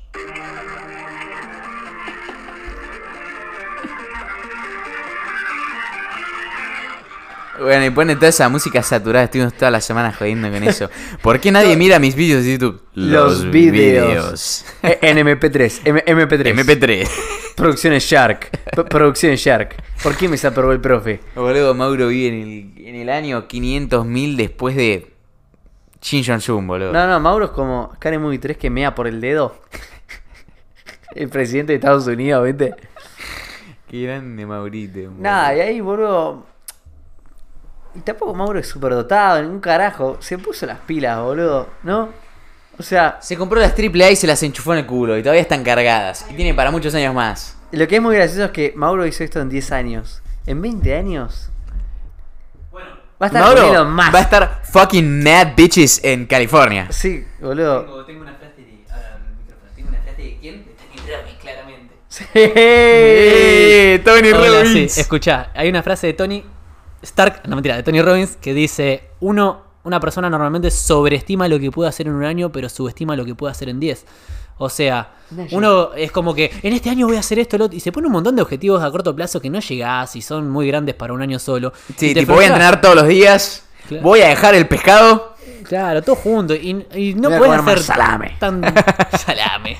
salame con queso. Si, si proyectás a 10 años y decís, ¿cómo me quiero ver en 10 años? Y en 10 años quiero haber modificado mis finanzas. ¿Cuánto? Y ahora estoy en la quiebra. ¿Cuánto quiero tener? Quisiera tener tantos dólares ahorrados. Excelente. ¿Y qué tengo que hacer para eso? Bueno, tanto. Entonces, a 5 años, ¿qué hago? Y lo vas viendo como un proyecto a largo plazo. Como hacen los orientales con sus empresas, es excelente. Porque si lo haces antes, excelente. La cultura oriental de las empresas es espectacular. Yo creo que Blue Label tenga mañana ya un millón de reproducciones. tipo, no, no, No, te- eso, te- boludo. te- sí. No, no sirve eso. Che, che, che, hay unas preguntas que son excelentes. A ver, tírate, eh. no, no las llegué a leer todas, después las voy a contestar en TikTok, las preguntas estas. Is mitocondria the real powerhouse of the cell? No, no, es más, como fueron en Instagram, las voy a contestar en Instagram. Depende. Así que síganme en Instagram, carajo. Hay uno que dice Ignacio Cuarteto, dice. Matimateo 42069 pregunta. Hace un tiempo empecé a querer ser el mejor de todos. ¿Ok? Em, que es como que le trae un problema a eso. Está Ahí va. excelente querer ser Ya, tu mejor va, versión. ahí va, ahí va. Sí, Está pero- excelente querer ser tu mejor versión. Sí, sí, obvio. No busques ser mejor que los demás. Está perfecto querer ganar en todo y ser el mejor en todo. Está perfecto querer serlo, pero tenés que admitir cuando hay alguien que es mejor que vos. Y eso está bueno porque significa que si hay alguien mejor que vos, vos todavía podés mejorar. Sí, Sí. O sea, no está malo que haya alguien mejor que vos, tenés que tener la humildad para reconocerlo. Si tenés la humildad para reconocerlo, vas a entender que podés mejorar todavía más. Y está perfecto querer ser el mejor Y en no todo. vas a poder ser el mejor en todo. En todo, no. porque obviamente no vas a tener la energía y tiempo posible. Yo te diría que por ahí como objetivo, sé el mejor en una cosa. En un área, quizás. Pero sin descuidar las demás áreas, ¿no? Y, Claro. y ser el mejor es ser tu mejor versión, que vos sepas que no te estás mintiendo vos mismo diciendo, ay, lo di todo, pero te guardaste un 30%. No, no, o sea, ser el mejor es ser yo mi mejor versión y lo importante es que te compares con vos mismo, esto se aprende en las artes marciales, no te compares con los demás, porque cada uno tiene habilidades diferentes. Entonces, comparate con vos mismo, bueno, ayer qué hice, hice esto, hoy voy a hacer un poquitito más y mañana un poquitito más. Entonces, ahí vas a ser la mejor Y de versión nuevo, tuya. entendés que está buenísimo que haya Sí. gente mejor que vos. O sea, si hay, alguien, si hay alguien que es mejor que vos en lo académico, por ejemplo, significa que vos todavía podés Sí. mejorar. Y si sos the biggest fish in the tank, ese tank no está bien para Es vos. hora para pasarte una pecera más grande. Sí. Nunca vas a ser el mejor en todo porque siempre puedes seguir mejorando. Entonces eso es como también medio, medio como Matimateo, la una vida es una utopía. mierda. una, Ah, utopi- sí, una sí. utopía. Nunca Sí. vas a ser el mejor porque siempre hay lugar para mejorar. Corta. A ver qué otra vez. Che, acá eh, Lucila Bag hizo 37.000 preguntas, Lu, vamos a responderlas todas acá en Instagram luego. Eh, vamos a agarrar una. Eh, a ver, esta pregunta para ustedes dos. ¿Tienen algún... No, eh, perdón. Eh, ¿Qué le dirían a su yo del pasado? Ah, ¿Algún consejo que le Oh, darían a su yo del pasado? pregunta. Yo pienso la mía mientras. Sí, sí, Mira, sí. primero que nada, lo que le diría hoy, yo no lo, no lo sabía antes. Entonces, es una mentira decírselo, ¿no? O sea, decirme algo a mí- yo he pasado, pero yo diría Yo lo ¿Y pensé. qué más? chill, chill. Yo, no, yo chill. lo pensé. Yo diría chill. Yo lo pensé. Yo le diría, las emociones no son algo que te digan cómo actuar. Son algo para sentirlas y vos tenés que seguir con tus responsabilidades sin importar cómo te sientas. Es no que son yo- algo que te digan tenés que actuar de tal manera. Simplemente que- las sentís, seguís adelante con tu vida. Corta. Yo siempre fui, siempre fui perfecto, entonces no. Nada, mentira. No, no, relajar, qué sé yo, a veces relajar, ¿viste? Exacto. Chill, boludo. Mira, eh, yo dos cosas. La primera, comprar Bitcoin. Sí, Ahorrar y comprar. Bitcoin. Sí, obvio, comprar bueno, Bitcoin. Y más allá de eso, no, fuera de joda, que lo hago en varias visualizaciones y varias meditaciones en las que haces tipo regresiones que vas al pasado para sanar situaciones emocionales cuando resignifique muchas cosas, es agarrar y me diría, relájate que todo va a estar bien y mismo si visualizás o meditas, como si fuera, te visualizás vos de chiquitito, te agarrás las manos, lo llevas para el futuro, lo traes a tu yo de hoy y le decís, mirá todo lo que hiciste, quédate tranquilo, que no solamente lo superaste y lo trascendiste, sino que tenés una vida excelente, excelentes amigos, o bueno, en tu caso lo que sea, ¿no? Pero yo le diría eso al Maurito. No te, como dijiste vos, no te volvás tan loco, disfrutá el proceso que es hermoso y que le vas a encontrar la vuelta a todo lo que te pase, a todo. Sí, dale Sí, tiempo, a todo, dale tiempo, ¿no? Eh, Dale tiempo, sí. Muy Bueno. buena, Luli. Eh, Los eh, vídeos. Las preguntas. ¿Por qué nadie mira mis vídeos de YouTube? Los vídeos. Esta es más para ustedes. Estudio ingeniería. ¿De qué manera me puedo concentrar para estudiar 5 horas seguidas? Yo te diría que no te No. sientes a estudiar No, 5 no, horas no, seguidas. Ni en pedo. No, no, no, no, no, no. Cinco That's horas life. seguidas No. es una mentira. Dos sí se puede. Yo lo hago, Felo lo hace. O sea, dos sí. Intervalos de dos horas. En Y el medio un recreíto. Pero te tiro- hasta las 2, porque Te, tampoco es te la primera vez tiro capaz que es tre- mucho. tres life hacks. Sí. Ponete por ahí una musiquita de fondo bien chill. Sí. El celular agarrá En otro y cuarto. Un hit. en el otro celular cuarto. revolealo. En otro cuarto. En un lugar donde no esté de fácil. Tipo, si lo dejas en el sillón, vos te vas a tomar el trabajo de pararte, buscarlo y mirar Instagram. Tiene que estar en otro cuarto. Sí. Apagado. Eh, inclusive yo, cuando tenía que estu- estudiar más, yo me desinstalo Instagram del celu. Ponele. No, no, y yo de hecho, ponele, en, en febrero tuve que rendir física 4, que era la última, y metí, metía días de 7 horas, 8 horas de estudio netas. Bien. Esos días dejaba el celular como si no existiera en otro cuarto y estudiaba de intervalos de 2 horas. Y si Bien. estás muy Se acumulan los intervalos de 2 Te horas. levantás boludo. y salís y vas al jardín, terraza, lo que sea.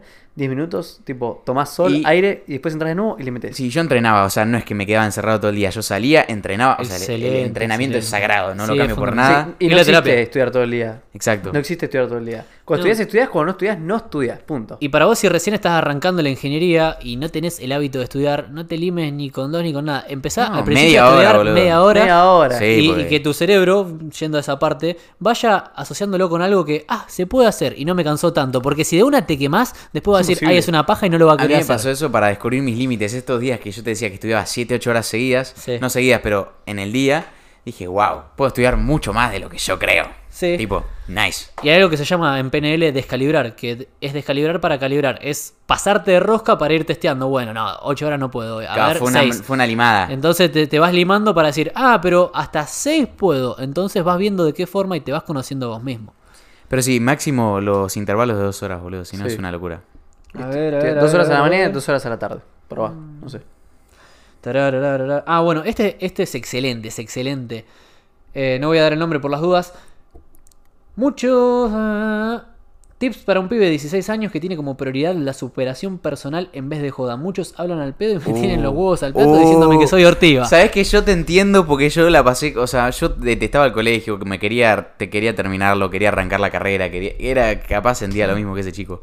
Por un lado, o sea, no le rompas las bolas a los demás, no les impongas nada a los demás, tipo, si vos querés mejorarte, mejorate a vos, si no les hables a los demás, porque a los demás no les importa lo que les tenés que contar sobre superación personal, están pensando abajo. en lo que se, en, en el termotanque que se van a chapar el sábado. Dejalos en paz, dejalos que piensen en lo que ellos quieran. No los trates de pelotudos, no seas Sé soberbio. humilde, sé humilde. Tipo, no seas soberbio, es muy fácil caer en la de tipo, ay, yo estoy en la operación personal, sos un pendejo mogólico igual que el resto.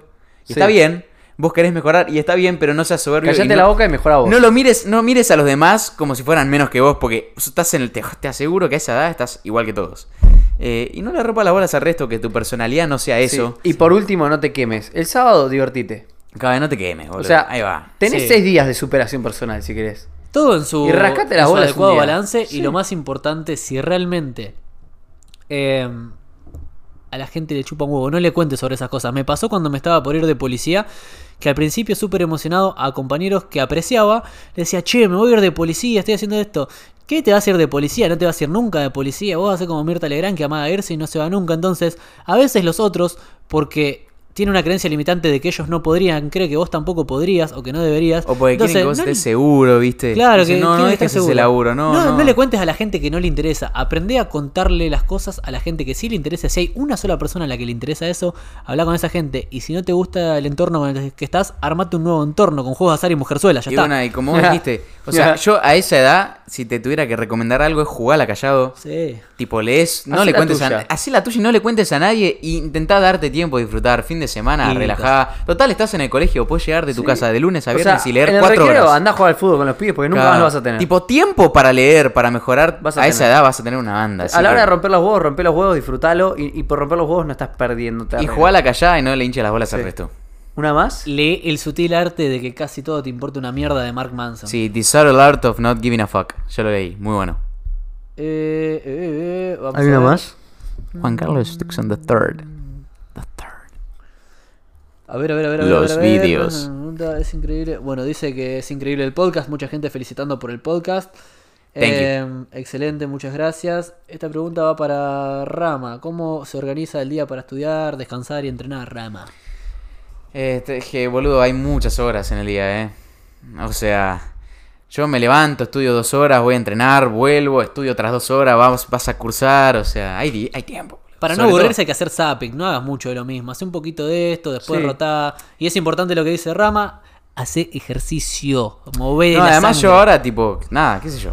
Me estoy concentrando mucho en las redes, en la podcast, en todo, entonces estoy nada más estudiando durante la semana, digamos, no es que nada más, pero, Sí, pero si solamente estudias hay mucho tiempo. sí. Mucho tiempo para entrenar. Puedes entrenar dos horas por día si querés, boludo. Sí. Y de repente si hay alguien que trabaja que tiene que hacer otras cosas, Ahí se complica más. Sea un poquito más disciplinado y agarrate algún horario en el que puedas dedicar tu atención plenamente a eso y enfoca toda tu atención en eso. Tirá todo al carajo, tirá el celular, tirá todo lejos y enfocate. Es mejor meter lapsos que puedas tolerar con el 100% de tu atención y después hacer otra cosa. Entonces, Sí. hacelo en lapsos que puedas gestionar. Eh, como dijo Felo, si estás en un bondi y podés estudiar en un bondi, estudia en el bondi. Si te distraes mucho, no estudies en el bondi. Pongo, Estudia un rato. pongo mi ejemplo. Yo te jugaba al Rocket League un poquito, viste, como que tenía mis momentos, un Age, un Age of Empires. Ahora que estudio trabajo, no juego a nada y no estoy necesitando jugar a nada. Exacto. Tipo, no necesito. Entonces es porque antes tenía tiempo al pedo. No es que está mal jugar a la Play. Sí. Pero no estoy jugando a nada y no me estoy muriendo de aburrimiento. Tipo, punto. y ahora laburo y. ¿No? Excelente. Tampoco me excelente en todo, pero bueno, trato de malabar. Muy bien. Bueno, después el resto de las preguntas las responderé en Instagram de a poquito, tranqui, con algún reel. Para generar contenido. Claramente, claramente. Pero Y algo que me han dicho también que, que es para transmitírselo a ustedes dos, que me dijeron, che, Mauro, gracias por esto, lo otro, lo otro, me gustó mucho el podcast en sí en general, pero también que a la gente le está sirviendo mucho, me lo transmitieron a mí, que se lo digo a ustedes, le está sirviendo mucho el hecho de que muestren que se puede, que realmente esas cosas que vos subís de dale, dejate hinchar las bolas y ponete las pilas y hacé las cosas que vos podés, no pongas excusas, a la gente le está sirviendo para decir, no, si ellos pueden, yo también puedo. Obvio. Las palabras convencen, Si yo puedo, así te lo digo, si yo puedo, vos que estás ahí escuchándome, podés, boludo. Si yo puedo, si yo puedo, boludo. A ver, Si yo soy salame, boludo. Boludo, eh, creo que esta fue, bueno, el episodio más largo, 2 horas 42. Y vamos Tranqui. como 2 horas 50, pues empecé más tarde, acuérdense. Uh, Pero bueno, nada, Mauro. ya está. Cebado este episodio. Gracias. Como, siempre, un placer. placer, boludo. Drops de Mike. Vamos a Tenemos que hacer- otro episodio con Franco y con vos. Con Frank, sí, y, y, eh, tenemos pendiente que en algún momento lo haremos el de Europa. El de Europa es, es brillante. Aunque sea en algún momento del año o el año próximo lo vamos a hacer. Totalmente. Tomando Roughly cafecito ahí. speaking. Hablando en danés. Así. Bueno, Mauro, Pero bueno, un nada. placer. Un placer. Un éxito total. Stay fresh. Sigan Stay safe. metiéndole con todo que a la gente Dragon. le encanta esto. Slay Dragon. Un abrazo grande para todos. Redes sociales, arroba soy Mauro Domínguez. Perfecto. Pancho con papas. Ok.